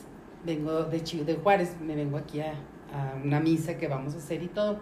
Y entonces, estando aquí, es, tengo un sobrino, que entonces, este, un día platicando, Muy guapo. Hermoso, una Excelente cosa. persona. De finísima persona. Finísima sobre todo. entonces él estando, Empático, estando cosa. aquí con él, este, me dice, oye tía, este, ¿y si te meto un club de parejas? Y le digo, ay, estás loco, claro que no. Ay, Dios mío. Ándale, mira que te inscribo y que bueno, ay, Leo, no le digo, Omar, no, no, no, no, olvídate, ahorita no estoy para eso. Entonces me dice, este, sí te voy a inscribir. Y pues, ¿y ¿qué le lleno? Pues ahí llénale lo que quieras. Total que me llena un perfil y entonces empiezo yo, y fíjate qué curioso, empiezo a tratar, empiezo, me, me, me, me da de alta en este club y entonces, este, y empiezo a conocer gente. Mm, Pero así, ah, muy yo con Renuente. muchas ganas, sí, renuente, sí. Entonces, bueno, pues ya me voy a, vengo a ese evento y todo, ya me regreso a, a- a Juárez, a vivir sola. Y entonces, este, al mes de estar en ese club, yo un buen día digo, no, aquí no es. Porque, porque ahí tuve muchas experiencias muy curiosas, fíjate. Yo siempre he tenido un ángel muy grande. Este, conocí personas, mira, por ejemplo, conocí, ahí conocí a un, a un señor que era dueño de un rancho en Villahumada. Ujú. Y no, pues en cuanto me conoció, digo, no estaré muy guapa, pero pues luego los emocionó el señor. Pero yo decía, no, yo no me veo en un rancho en Villahumada. No, yo no. Luego me presentó a los hijos y todo. No, dije, no, creo que no. No eres tú, soy yo. Bien raro. Sí, no me salen bien las quesos. Sí, Como que no se me da eso de Sí, como que eso de la ordeñada no es lo mío. Entonces ya, fíjate, en una ocasión, mm, este, ah, para esto que cuando yo me voy a mi casa, yo viví con esta persona que te digo que me relacioné, me voy a mi casa y pues me llevo todos mis muebles y todo, ¿verdad? porque rentábamos una casa y yo juntos. Y entonces, este, y entonces, pues cuando llego a la casa, venían unas condiciones económicas muy, muy Muy malas. bajas. Ajá. Entonces, este, no tenía internet ni nada. Entonces tengo una amiga que me dice un día, ¿sabes qué? Este, te- mi esposo, no sé qué aparato tiene para jalar el internet del vecino. Y me dice, voy a írtelo a poner. ¿Para que Porque no tenía cable ni tenía nada. Ándale, pues, pues va con el amigo, me pone ese aparato, entonces yo me robaba el internet del vecino. Ándale. Dije, bueno, entonces ya, total que este, entonces, ah, fíjate, en una ocasión, este, pues ya, e- eso de alguna manera me hizo entretenerme, ¿no? Estaba entretenida. Tenía que entrar al Ay, Messenger. no, no, esas cosas del diablo, no hay que Sí, esas cosas. Y entonces, este, entonces, bueno, fíjate, en una ocasión me contacto con una persona. Y lo, pues lo mismo, ah, hola, ¿cómo estás? Y no, pues que muy bien. Entonces me dice, oye, ahorita no puedo platicar, pero ¿qué te parece si mañana nos, nos conectamos a las 2 de la tarde? Ándale, pues, está bien. Ya. Al día siguiente se me olvida. Se me olvida y no me conecto. Dije, bueno, qué bueno que tengo mucho interés. Pues allá como a las 8 de la noche le vuelvo a contestar. Y le contesto, ya lo, lo contacto. O sea que como que él no siempre estaba en línea, vamos a decir. Y entonces le pongo, oye, mil disculpas, fíjate que salí muy tarde del trabajo, bla, bla, bla. Entonces allá al rato me contesta y me dice, bueno, ¿qué te parece si mañana ahora sí nos conectamos? Ándale pues. Pasa al día siguiente y se me vuelve a olvidar. Ay, Dios mío. Qué bueno que estaba muy interesada yo, ¿verdad? Se me vuelve a olvidar. Entonces ya cuando se me olvida, me, este, dije, no, es, dije yo, este señor va a creer que estoy jugando. Ujú. Entonces dije, no. Entonces le digo, ¿sabes? Ah, entonces no, le digo, ¿sabes qué? Pues otra se me olvidó. Entonces me dice, bueno, me dice, ¿tienes tiempo? Ah, me dice, ¿tienes tiempo ahorita de platicar? Y le digo, yo sí. Entonces me dice, bueno, mira, dime una cosa. Ah, me dice, escoge el lugar más caro de Juárez. A donde quieras ir, o el Juárez o en El Paso. Ajá. Escoge la fecha, escoge esto, lo otro, bla, bla, bla, como así el vestido y esto y lo otro. Ok, ándale pues. Dijo, mañana, me dice, mañana nos conectamos a las 2 de la tarde y ya ultimamos los detalles para conocernos. Porque no nos veíamos, no, no había videollamadas en ese entonces, ni te estoy hablando de ahorita hace- se hace eso tampoco. Sí, 12 años. Entonces, bueno, total que ya, este, sí está bueno. Ya se cuenta que al día ya pues ya al día siguiente, ya no sé, ya era la tercera, no se me puede olvidar, ya, ¿verdad? Ya estaba por cocinarse la, la, la cita. Y entonces me conecto con él y luego me dice, oye, quiero hacerte una pregunta. ¿Qué es lo que hace una mujer como tú en un lugar como este? Entonces le digo, no, le digo, pues mira, yo estoy buscando una relación estable, yo quiero conocer a una persona, bla, bla, bla. Y me dice, ¿sabes qué? Dice, mira, me da mucha pena lo que te voy a decir. Dice, pero yo creo que tú eres una buena mujer. Dice, mira, yo soy un estafador. Dice, yo soy un estafador, dice, yo, yo soy una persona, dice, entonces no te quiero conocer. Dice, yo creo que tú eres una persona buena y yo no te quiero hacer daño. Entonces te voy a pedir que ya no, no, me, no te comuniques conmigo. Más de esos, por favor. Saludos al estafador. Saludos al estafador. Ujú. Hasta donde quiera que esté. Dijo, Gracias entonces- por no estafar. Sí, dijo, yo no quiero hacerte daño. El estafador de Facebook. Dijo entonces, dijo, no te quiero hacer daño ni nada. Dijo, entonces mejor ya no quiero y te voy a pedir que no me contactes. Ok, pues ya. Fíjate, apuntó lo que estuve, ¿verdad? Sí. Bueno, ahora, en hace 10 años, 12, pues no era tan común eso del internet y que te conozco, no era tanto, apenas iniciaba eso. Bueno, y así, así tuve dos, tres experiencias. Entonces un día, pasó un mes, o sea, empecé a platicar con alguien y lo, ay, oye, ¿no me puedes mandar unas fotos más bonitas? Y que, oye, yo te quiero conocer, pero que vayas con minifalda. Entonces dije, no, no, no creo. Entonces un día le hablo, le No, hablo- como que de ahí no soy. Sí, no. le hablo a mi sobrino y le digo, ¿sabes qué? Yo le platiqué a mi hijo, porque yo siempre soy una mujer muy abierta. Y entonces le digo, oye, Hugo, fíjate que este, mi sobrino me... me, me Mala influencia. sí, me inscribió en este club, le digo, y bla, bla, bla. Saludos al sobrino. Sobrino. Y luego me decía, este, nos reíamos mucho porque me decía, te edito la foto. Y le decía a mi hijo, no, no se le edites porque cuando la conozcan van a decir, pues no, no, no tiene nada que la foto. Me quería poner ojos verdes y todo en la foto. Que por cierto, en la primera foto yo me veo muy triste. Te digo que Ok. me había venido lo de mi mamá. Y así, toda demacrada, no crees que arreglada ni nada. Bueno, total que no, ni maquillada ni nada. Total que entonces ya, entonces le hablo y le digo, ¿sabes qué? Le digo, ya me hartó esto. Sácame ya de aquí. Sácame ya de este club porque ya no quiero conocer a ningún idiota. Entonces me dice, a todos nos ha pasado. sí, entonces dice, mira, dice, mira, tía, dice, no te puedo sacar, pero sí puedo esconder tu foto para que nadie te ve. Porque el club está ideado para enlazarte con gente con las características que tú quieres y tú ves las fotos de todos los hombres con esas características. Entonces me dice, no te puedo sacar, pero sí puedo esconder tu perfil para que nadie te dé. Ándale, pues. Pues ya. Me, me esconde la foto y todo. Pasan, pasa, viene mayo. Y yo en mayo pues cumplo años y es el día del maestro y no sé qué tanto. Y, y entonces, este, ese día, ese mayo fue muy difícil para mí. Eh, había, pues, estaba todavía reciente lo de mi hijo y todo, y, y la pérdida de esta persona, etcétera, etcétera. Y entonces, estaba yo en un curso y me salí. Ese día lloré, lo que no tienes una idea. Anduve por todo Juárez manejando, lloré, lloré, lloré, no encontraba mi lugar en ningún lado. Que el día de la madre, que esto, que el otro, y que porque esta persona se había ido. Bueno, todo- todos los porqués. Y entonces llego a la casa y está Hugo, porque Hugo venía de con su papá, se venía los fines de semana conmigo. Y entonces este, me, llego y le, me dice Hugo, ¿qué tienes? Yo llegué con los ojos hinchadísimos de llorado. Y le digo, no, hijo, pues traje un pollo y vamos a comer y bla, bla, bla. Bueno, dale, pues, pues ya comimos y todo. Entonces me dice, oye, mamá, este, ya me voy yo con mi, en- con, iba- él se iba con su novia, la que ahora es su esposa.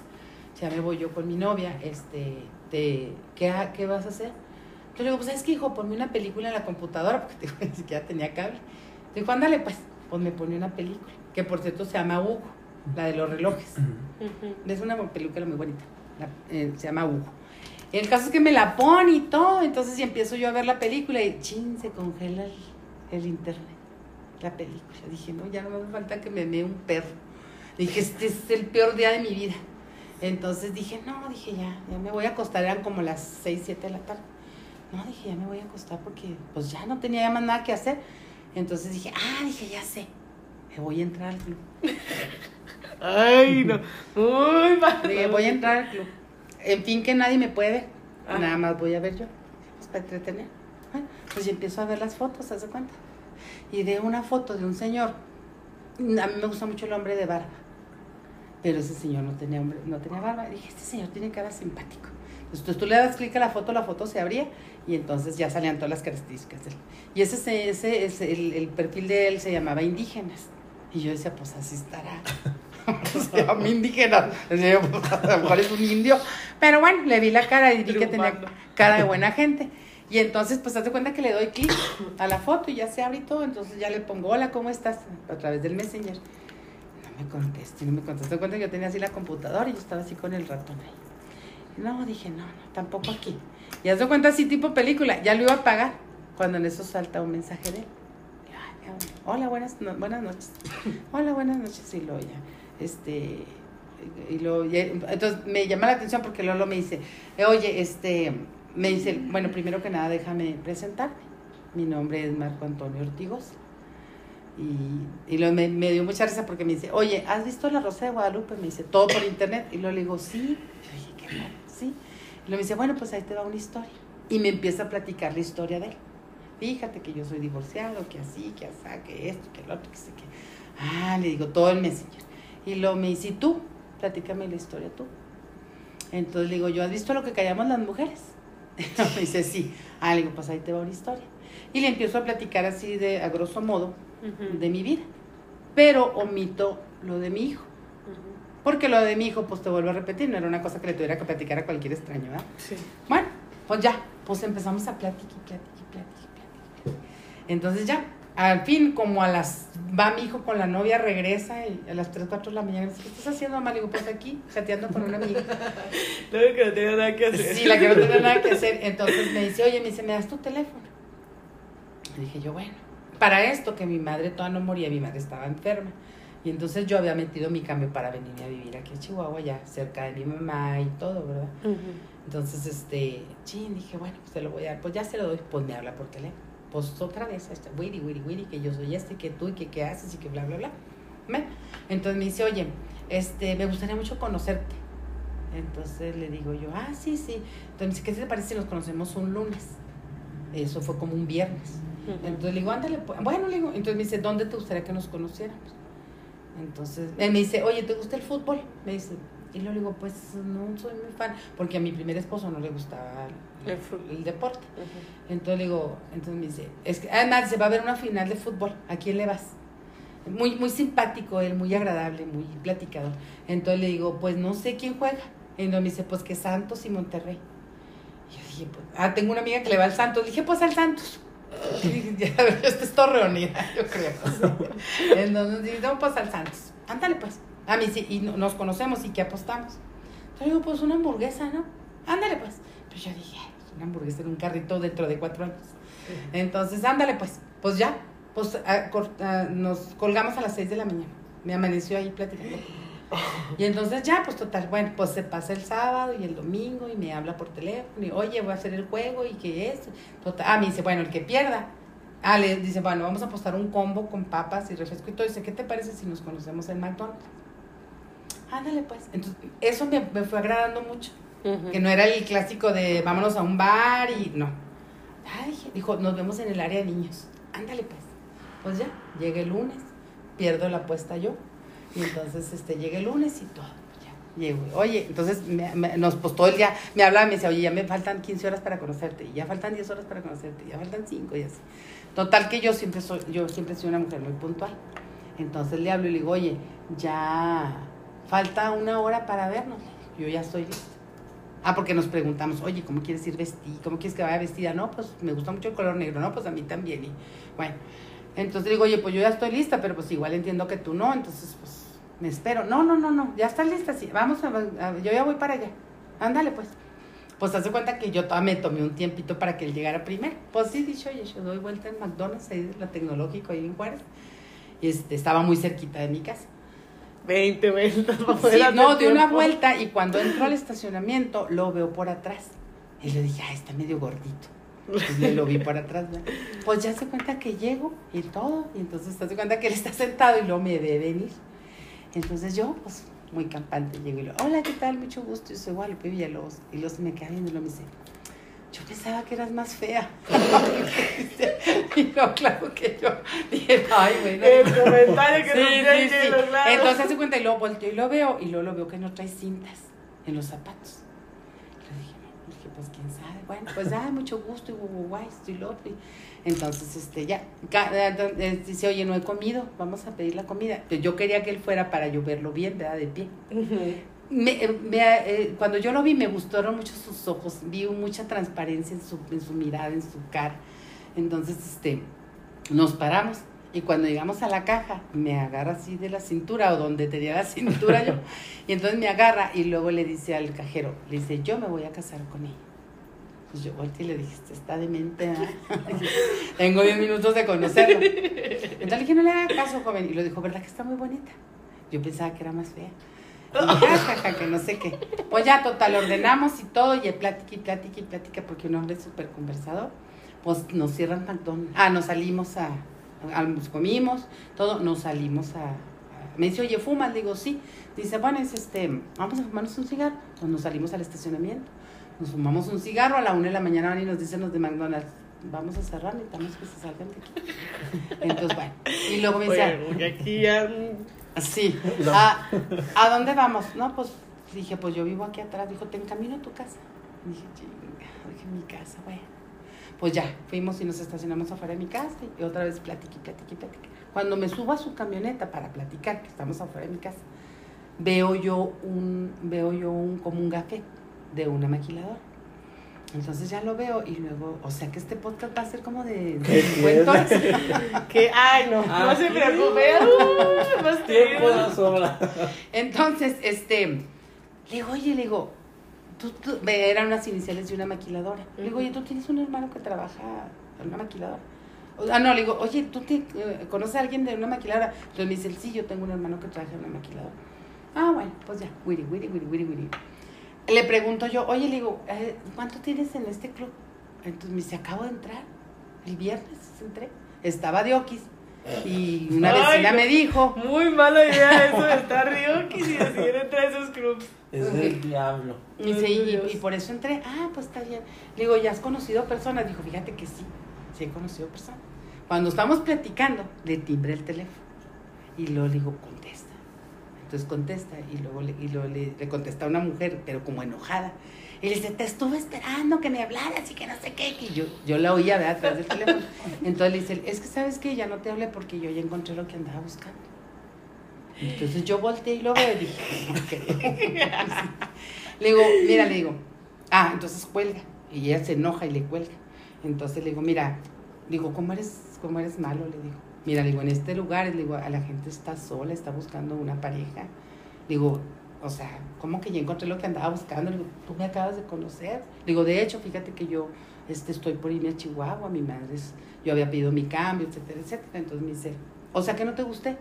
No, no, le digo, sí me agrada, sí me caes bien, le digo, pero pues yo te acabo de conocer, o sea, por mí te puedes seguir de largo. Entonces me dijo, bueno, dijo, Por no. mí, rumbaré. Sí, Te sí. puedes arrancar. Entonces ya, dijo, "Mm". dijo, bueno, en eso le volvió a timbrar el teléfono. El que acaba de entrar al club le, le timbra el teléfono otra vez y entonces le contesta, y era una mujer. Entonces, como yo ya le había dicho lo anterior, le contesta y luego le dice, hola, ¿cómo estás? Y le dice, no, sí estoy ocupado, estoy ocupado aquí ahorita, pero ¿qué te parece si nos vemos mañana? Le dice a la mujer. Y, ay, sí, que quién sé qué, que, ah, ok, muy bien. Pues ya cuelga y lo dice, ah, pues es una persona que conocí. Y luego, ¿no? Pues, este, muy, ah, me dijo, me dijo él, muy, muy guapa, muy, dice que está muy guapa, dice que tiene muy buen cuerpo. Me dijo el que le había dicho. Mm, le dije, si ya te dijo eso, le dije, malo, malo. Le dije, ¿cómo te anuncias así? Pero bueno, le dije, pues ahí tú sabrás. Yo te acabo de conocer, pues tú sabrás si vas o no. Bueno, pues a mí me vales. Y ya, total, pues nos vuelve a amanecer ahí, nos dieron las 5 de la mañana. Y a las 5 de la mañana le digo, ¿sabes qué? Yo me tengo que meter ya porque yo me voy a trabajar. Allá afuera a platicar.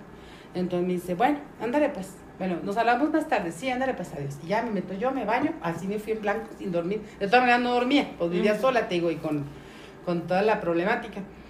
Llego al trabajo y me dice, "Mm, maestra, ya está su cambio listo. En junio se presenta en Chihuahua. Ah, correcto, perfecto. Y lo le hablo por teléfono. Le digo, oye, ¿qué crees? ¿Te acuerdas que te platiqué? Ah, para esto, cuando ya estamos ahí, le platico. Ya vi un poquito más de confianza y le digo, fíjate que yo, un hijo mío murió. ¿A poco sí? Ah, No, pues esto y esto y esto. Bueno, así quedó. Ya le me habla por teléfono el día siguiente y le digo, oye, ¿sabes qué? Sí me voy a... ¿Qué crees? Le digo, ya me dieron mi cambio. ¿En serio? ¿Y cuándo te vas? Le digo, en junio. Sea, era en mayo, fue el 21 de mayo. es- Dije, los primeros de junio tengo que ir a Chihuahua. Ah, no, pues está bien. Entonces me dice, ¿y luego? No, le digo, pues, mucho gusto en haberte conocido. Entonces oye, ¿qué te parece? Bueno, dice, pues podemos ser amigos. Me dice, mientras te vas, pues, vamos a ser amigos. Pues sí, le dije, pues a final de cuentas ya nos conocimos. Ándale, pues, pues bueno, pues ya, empezamos a ser amigos. Empezamos a, a tratarnos. Ah, al día siguiente, me habla, en la tarde, me habla y me dice, oye, ¿qué crees que ya me habló esta mujer? Me dice, entonces yo de mula, le decía yo, ay, la, la buenota, la que te dijo que estaba muy guapa, sí, ya me habló.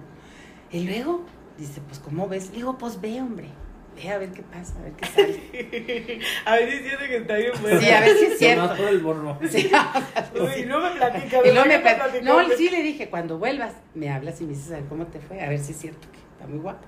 Ándale, pues, pues ya, se va. Cuando él, cuando ya cuelga, entonces cuando, yo me quedo sin cigarros y me voy caminando al Oxxo de cerca de mi casa. Y lo fui pensando y lo dije, bueno, lo que son las cosas, ¿verdad? Pero dije, bueno, pues, yo no lo conozco ni nada que vaya. Pues ya, al día siguiente me hablé, le digo, ¿qué pasó? Dijo, no, hombre, dijo, fracaso total. Le dije, ¿por qué? Dijo, no, dijo, hace cuenta que fuimos, dijo, y lo, ah, dijo, fuimos a la Polvis.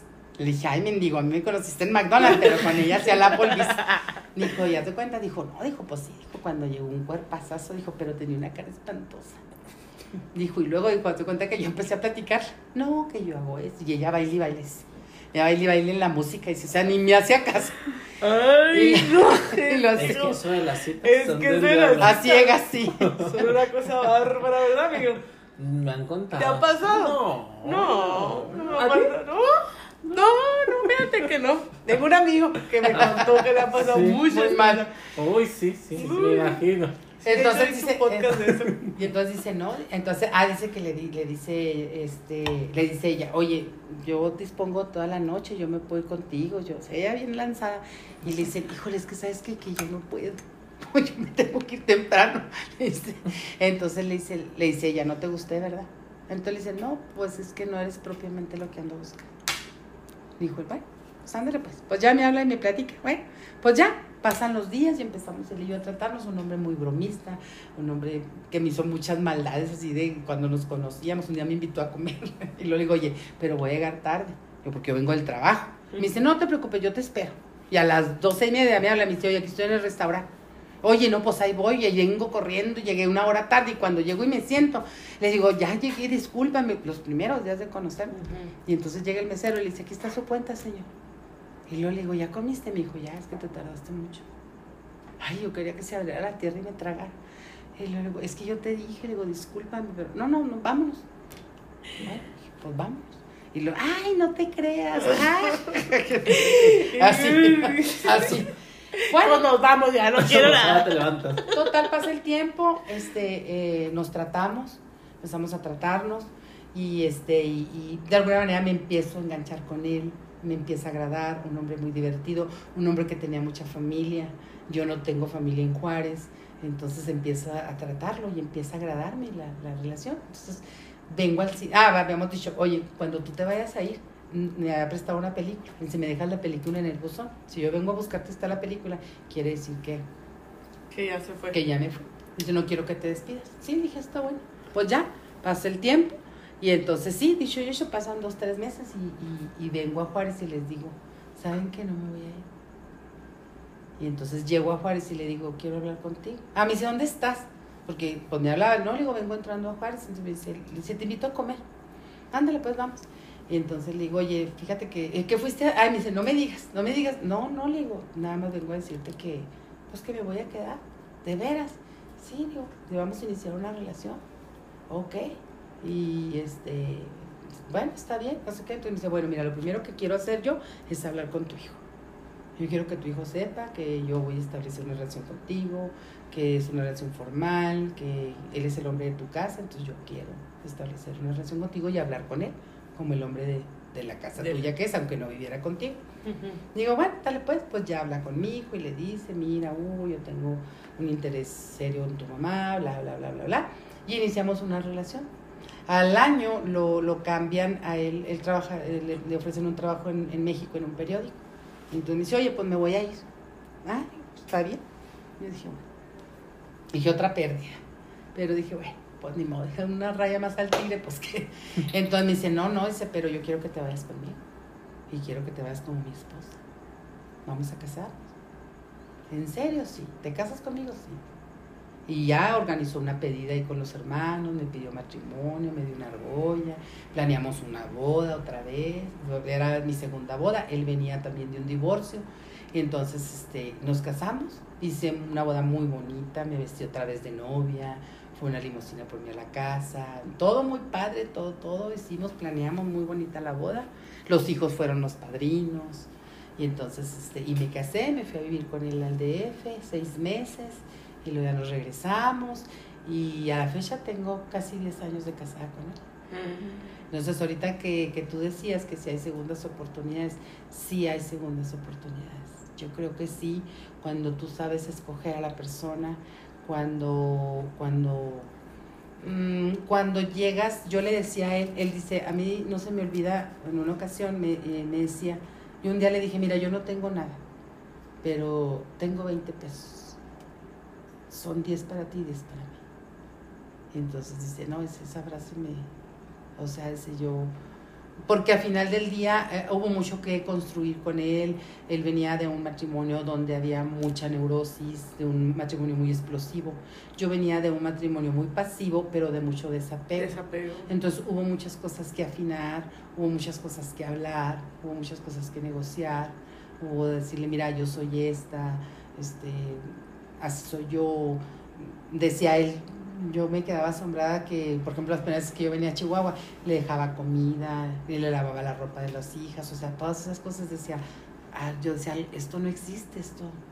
Ah, para esto, ya, para, si no nos va a amanecer aquí.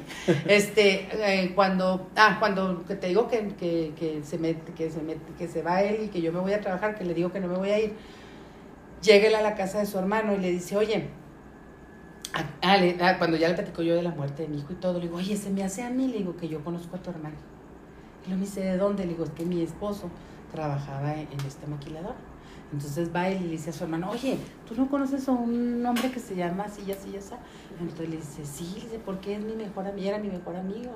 Entonces, ah, previo a que yo conociera a Marco, que es mi esposo actual, este, un día, haz de cuenta como un mes antes, el hermano lo invita a ver el fútbol, porque a ellos les encanta el fútbol. Y entonces cuando esté él ahí, le entra una llamada al hermano. Y el hermano se avienta todo el partido hablando por teléfono. Cuando cuelga le dice, no, pues qué bueno que me invitaste a ver el partido. Entonces le dice, no, hombre, fíjate que este chavo que me habló anda muy mal. Le mataron un hijo, se divorció y lo, lo acaban de correr del trabajo. Y entonces le dijo, ¿a poco? Pues que sí, que cómo se llama, pues que fulano de tal, y que esto, que lo otro. Bueno, pues ya. Entonces cuando ya, cuando ya me conoce Marco, resulta de que, de que me dice, le, me dice, ya sé de dónde conoces estas iniciales. Mi hermano era el mejor amigo de tu, de tu esposo. Fíjate, nosotros sin conocernos. Ujú. Bueno, curiosamente, fíjate, cuando mi hijo muere, Carmen, mi hermana, me dice, ¿sabes qué? Lo que dice, pues tú no estás en condiciones de hacer los rosarios en tu casa. Pues, yo estaba sola allá. Entonces me dice, hazlos en una, en una iglesia. Le digo, bueno, le digo, sí. Entonces yo, le digo, empiezo a hacer los, los, los, ¿cómo se llama? Los rosarios en la iglesia.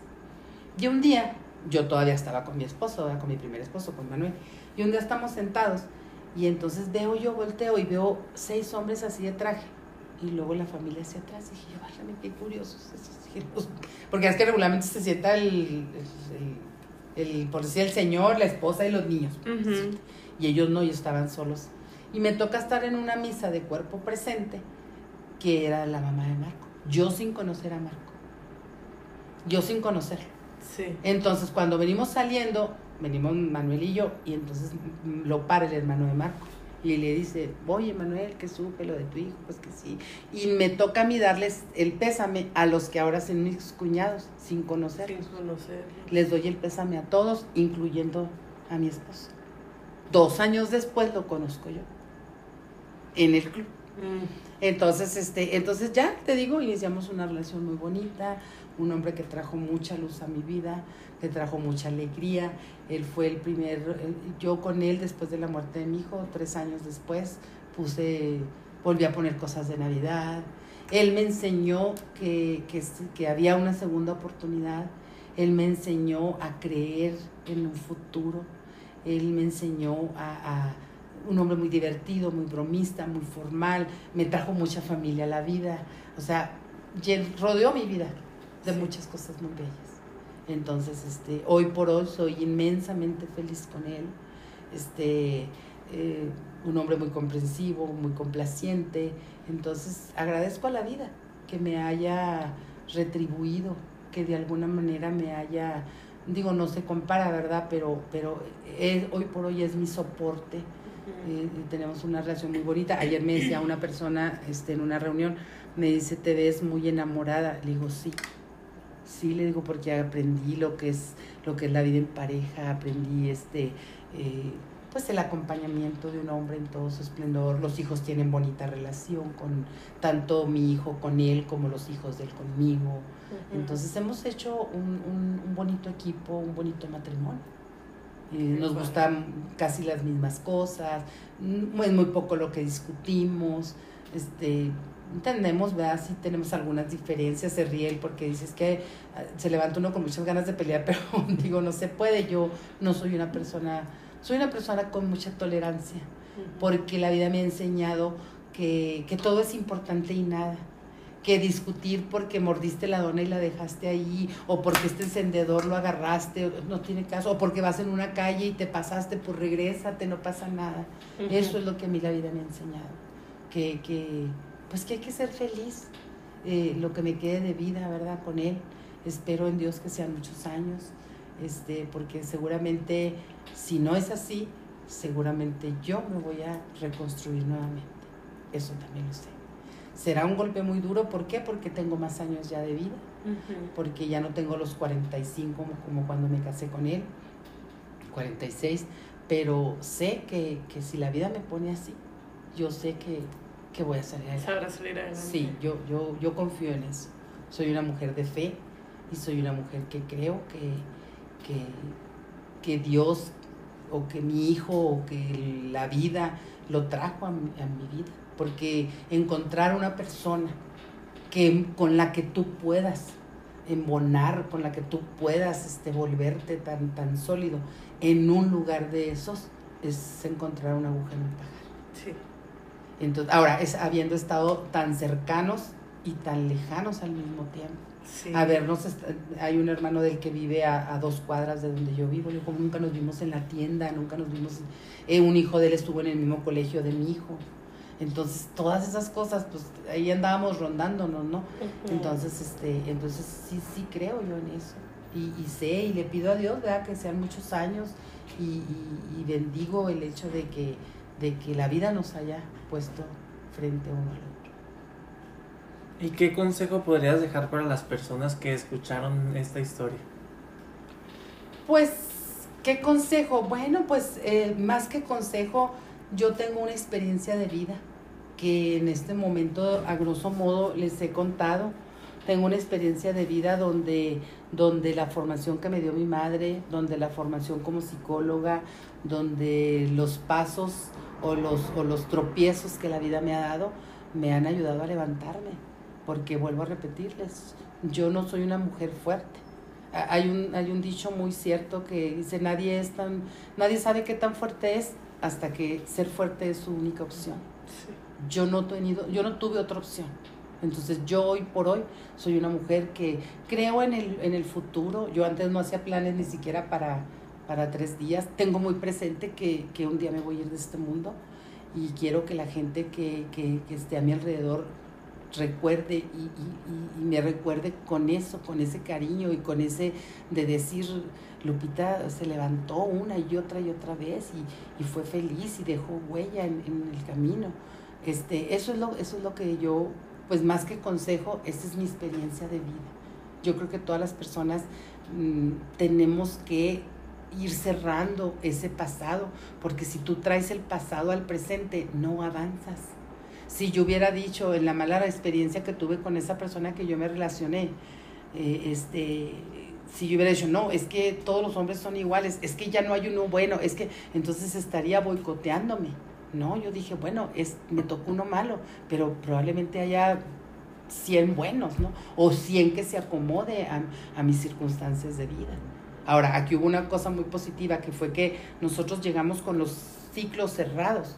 Yo no me metí en ese matrimonio de él, él no se metió en el mío. O sea, llegamos con los ciclos cerrados, en un nivel económico más o menos similar, con los hijos estudiando y viviendo en Estados Unidos. O sea, todas esas cosas nos permitieron, nos permitieron. Yo, yo si pudiera dar un consejo a las parejas, decir, yo siempre he pensado que la base de cualquier relación es la reciprocidad y la comunicación.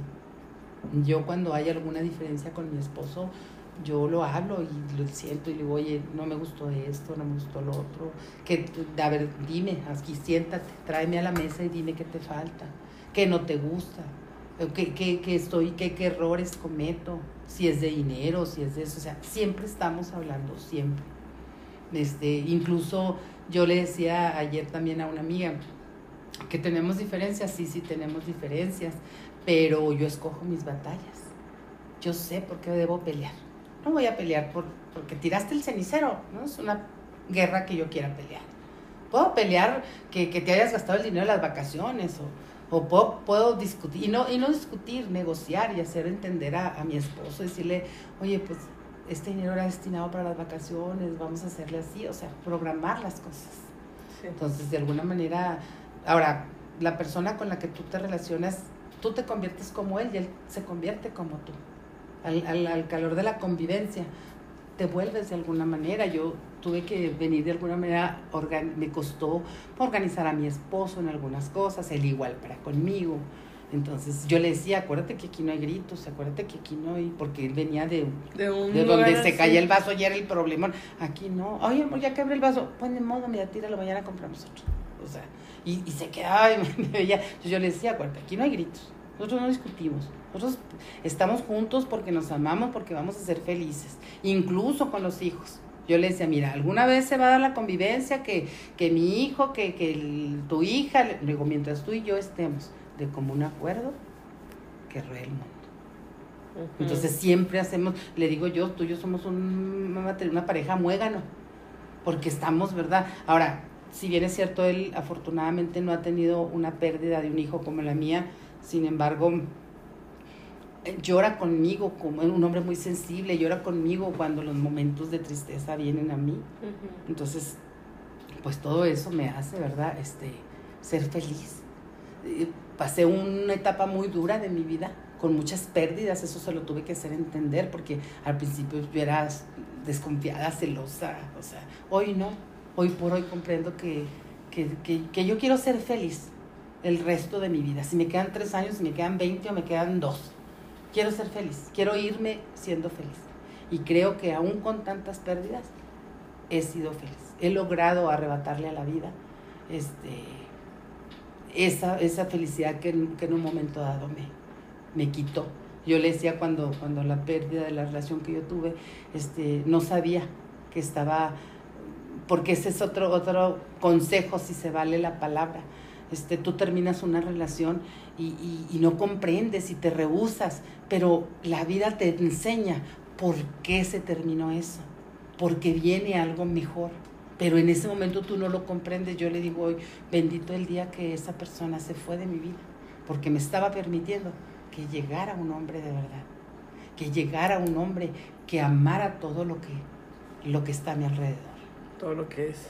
todo lo que soy, con todo lo, como te digo, este, con todas las, yo en, en- al principio de la relación yo le decía, ¿qué haces tú tan alegre y tan contento con una mujer tan nostálgica como yo?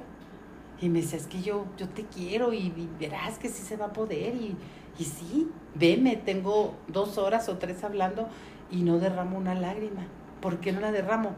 Porque ya derramé muchas. Porque tengo asumido lo que tengo, lo que soy, lo que perdí, lo que vivo, lo tengo completamente asumido.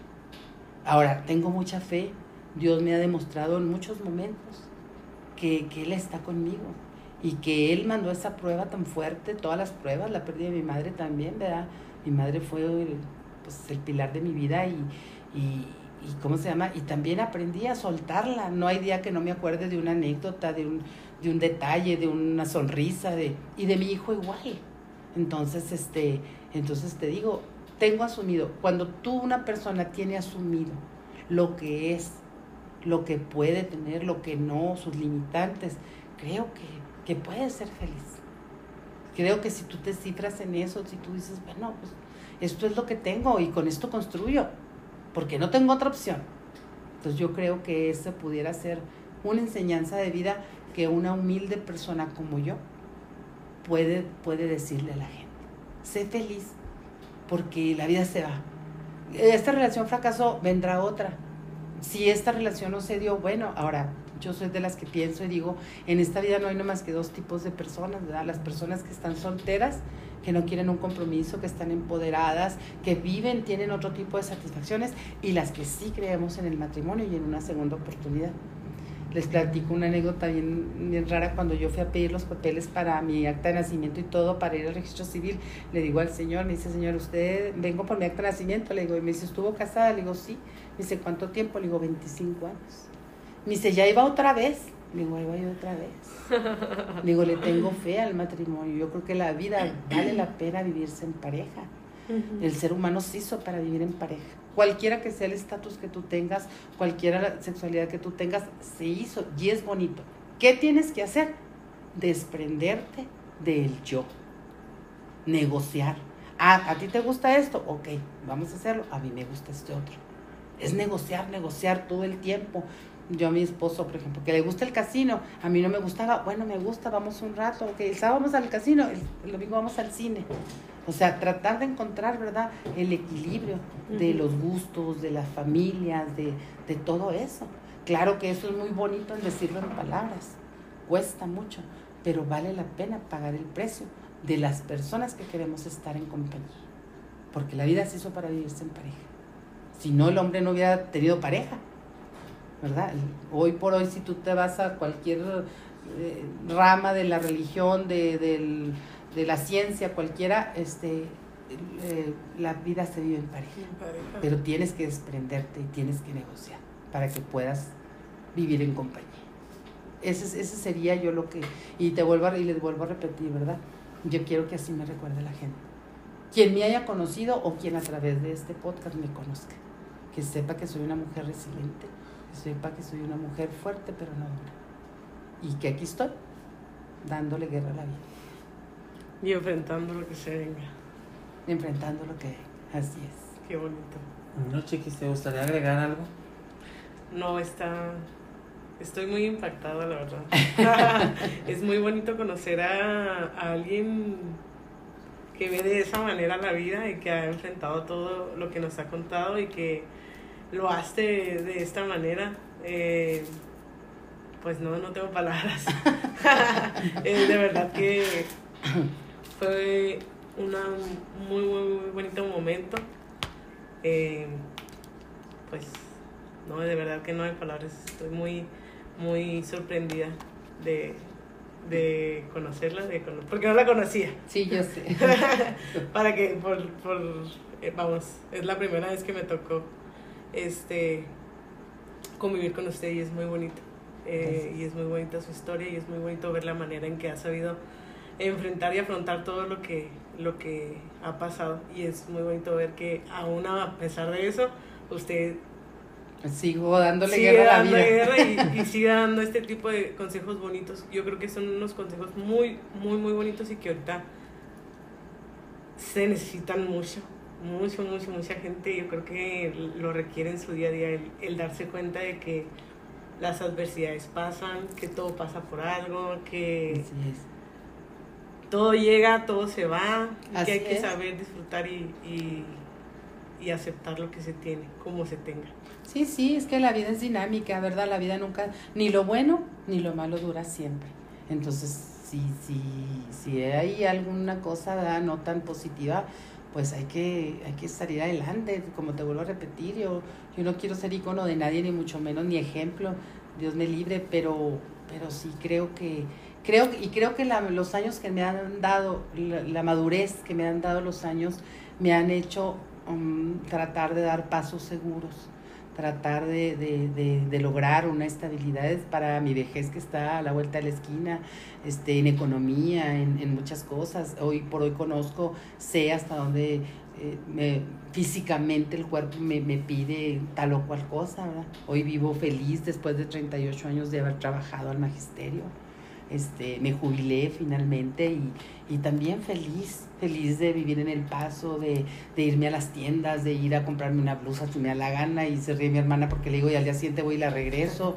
Entonces, este, llevo una vida muy tranquila, muy feliz, dedicada a mi esposo, este, en la noche que llega, platicar cómo le fue en el día, pues que bien, etcétera, etcétera, y hacer proyectos. Él me enseñó a creer en el, en el futuro. Y, este, y, y, es bonito vivir así. ¿Hasta cuándo? Hasta el día que Dios me llame a cuentas. O lo llame a Él, ¿verdad? Uh -huh. Entonces, este, la madurez que me han dado los años, pero sí, la vida desde muy chica, pues me hizo ser así. Yo siempre he programado todo, todos los, los pasos y viajo, yo siempre tengo plan A, plan B y plan C, ¿verdad? Para no, pues para no trastabillar. Creo que, creo que las decisiones que tú tomas, buenas y malas, te llevan a donde estás de una buena experiencia, pues qué padre. Y de una mala experiencia, pues tienes que aprender. ¿Para qué? Para no repetir esa mala experiencia. Entonces, ese es, ese es mi, pues, mi modo de vivir, ¿verdad? Y creo que me ha resultado. Creo que me ha resultado porque, pues, me falta todavía muchas cosas. Este, el amor tan grande que le tengo a mi hermana es otra parte muy importante de mi vida.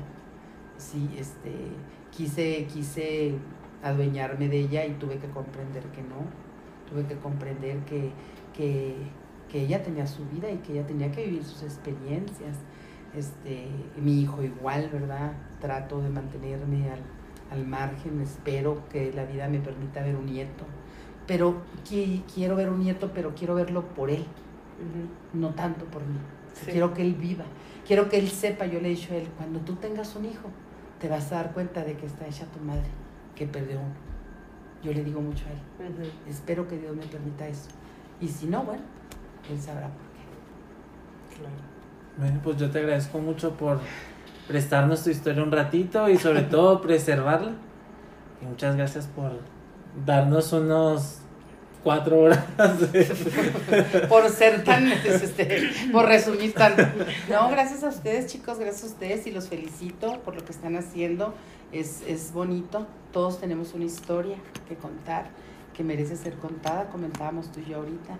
Y yo les agradezco que, que me hagan el honor el honor de poder llegar a, la gente y que en este ejercicio social que ustedes hacen este, la gente se quede con eso la gente con, se quede con eso, nos asombraremos de historias y algunas este, diremos, ¿verdad? Híjole, qué difícil, cada quien tiene su historia, pero es para mí un honor, un honor que este trabajo que ustedes están haciendo y, y que hayan volteado hacia mí. No, no, al contrario, es un honor y un agradecimiento muy grande, porque sabemos que a veces no es fácil el, el, que la gente se suelte y el que quiera platicar de que cosas. se exponga. Que se exponga de esta manera, porque al final de cuentas es verdad, es exponernos.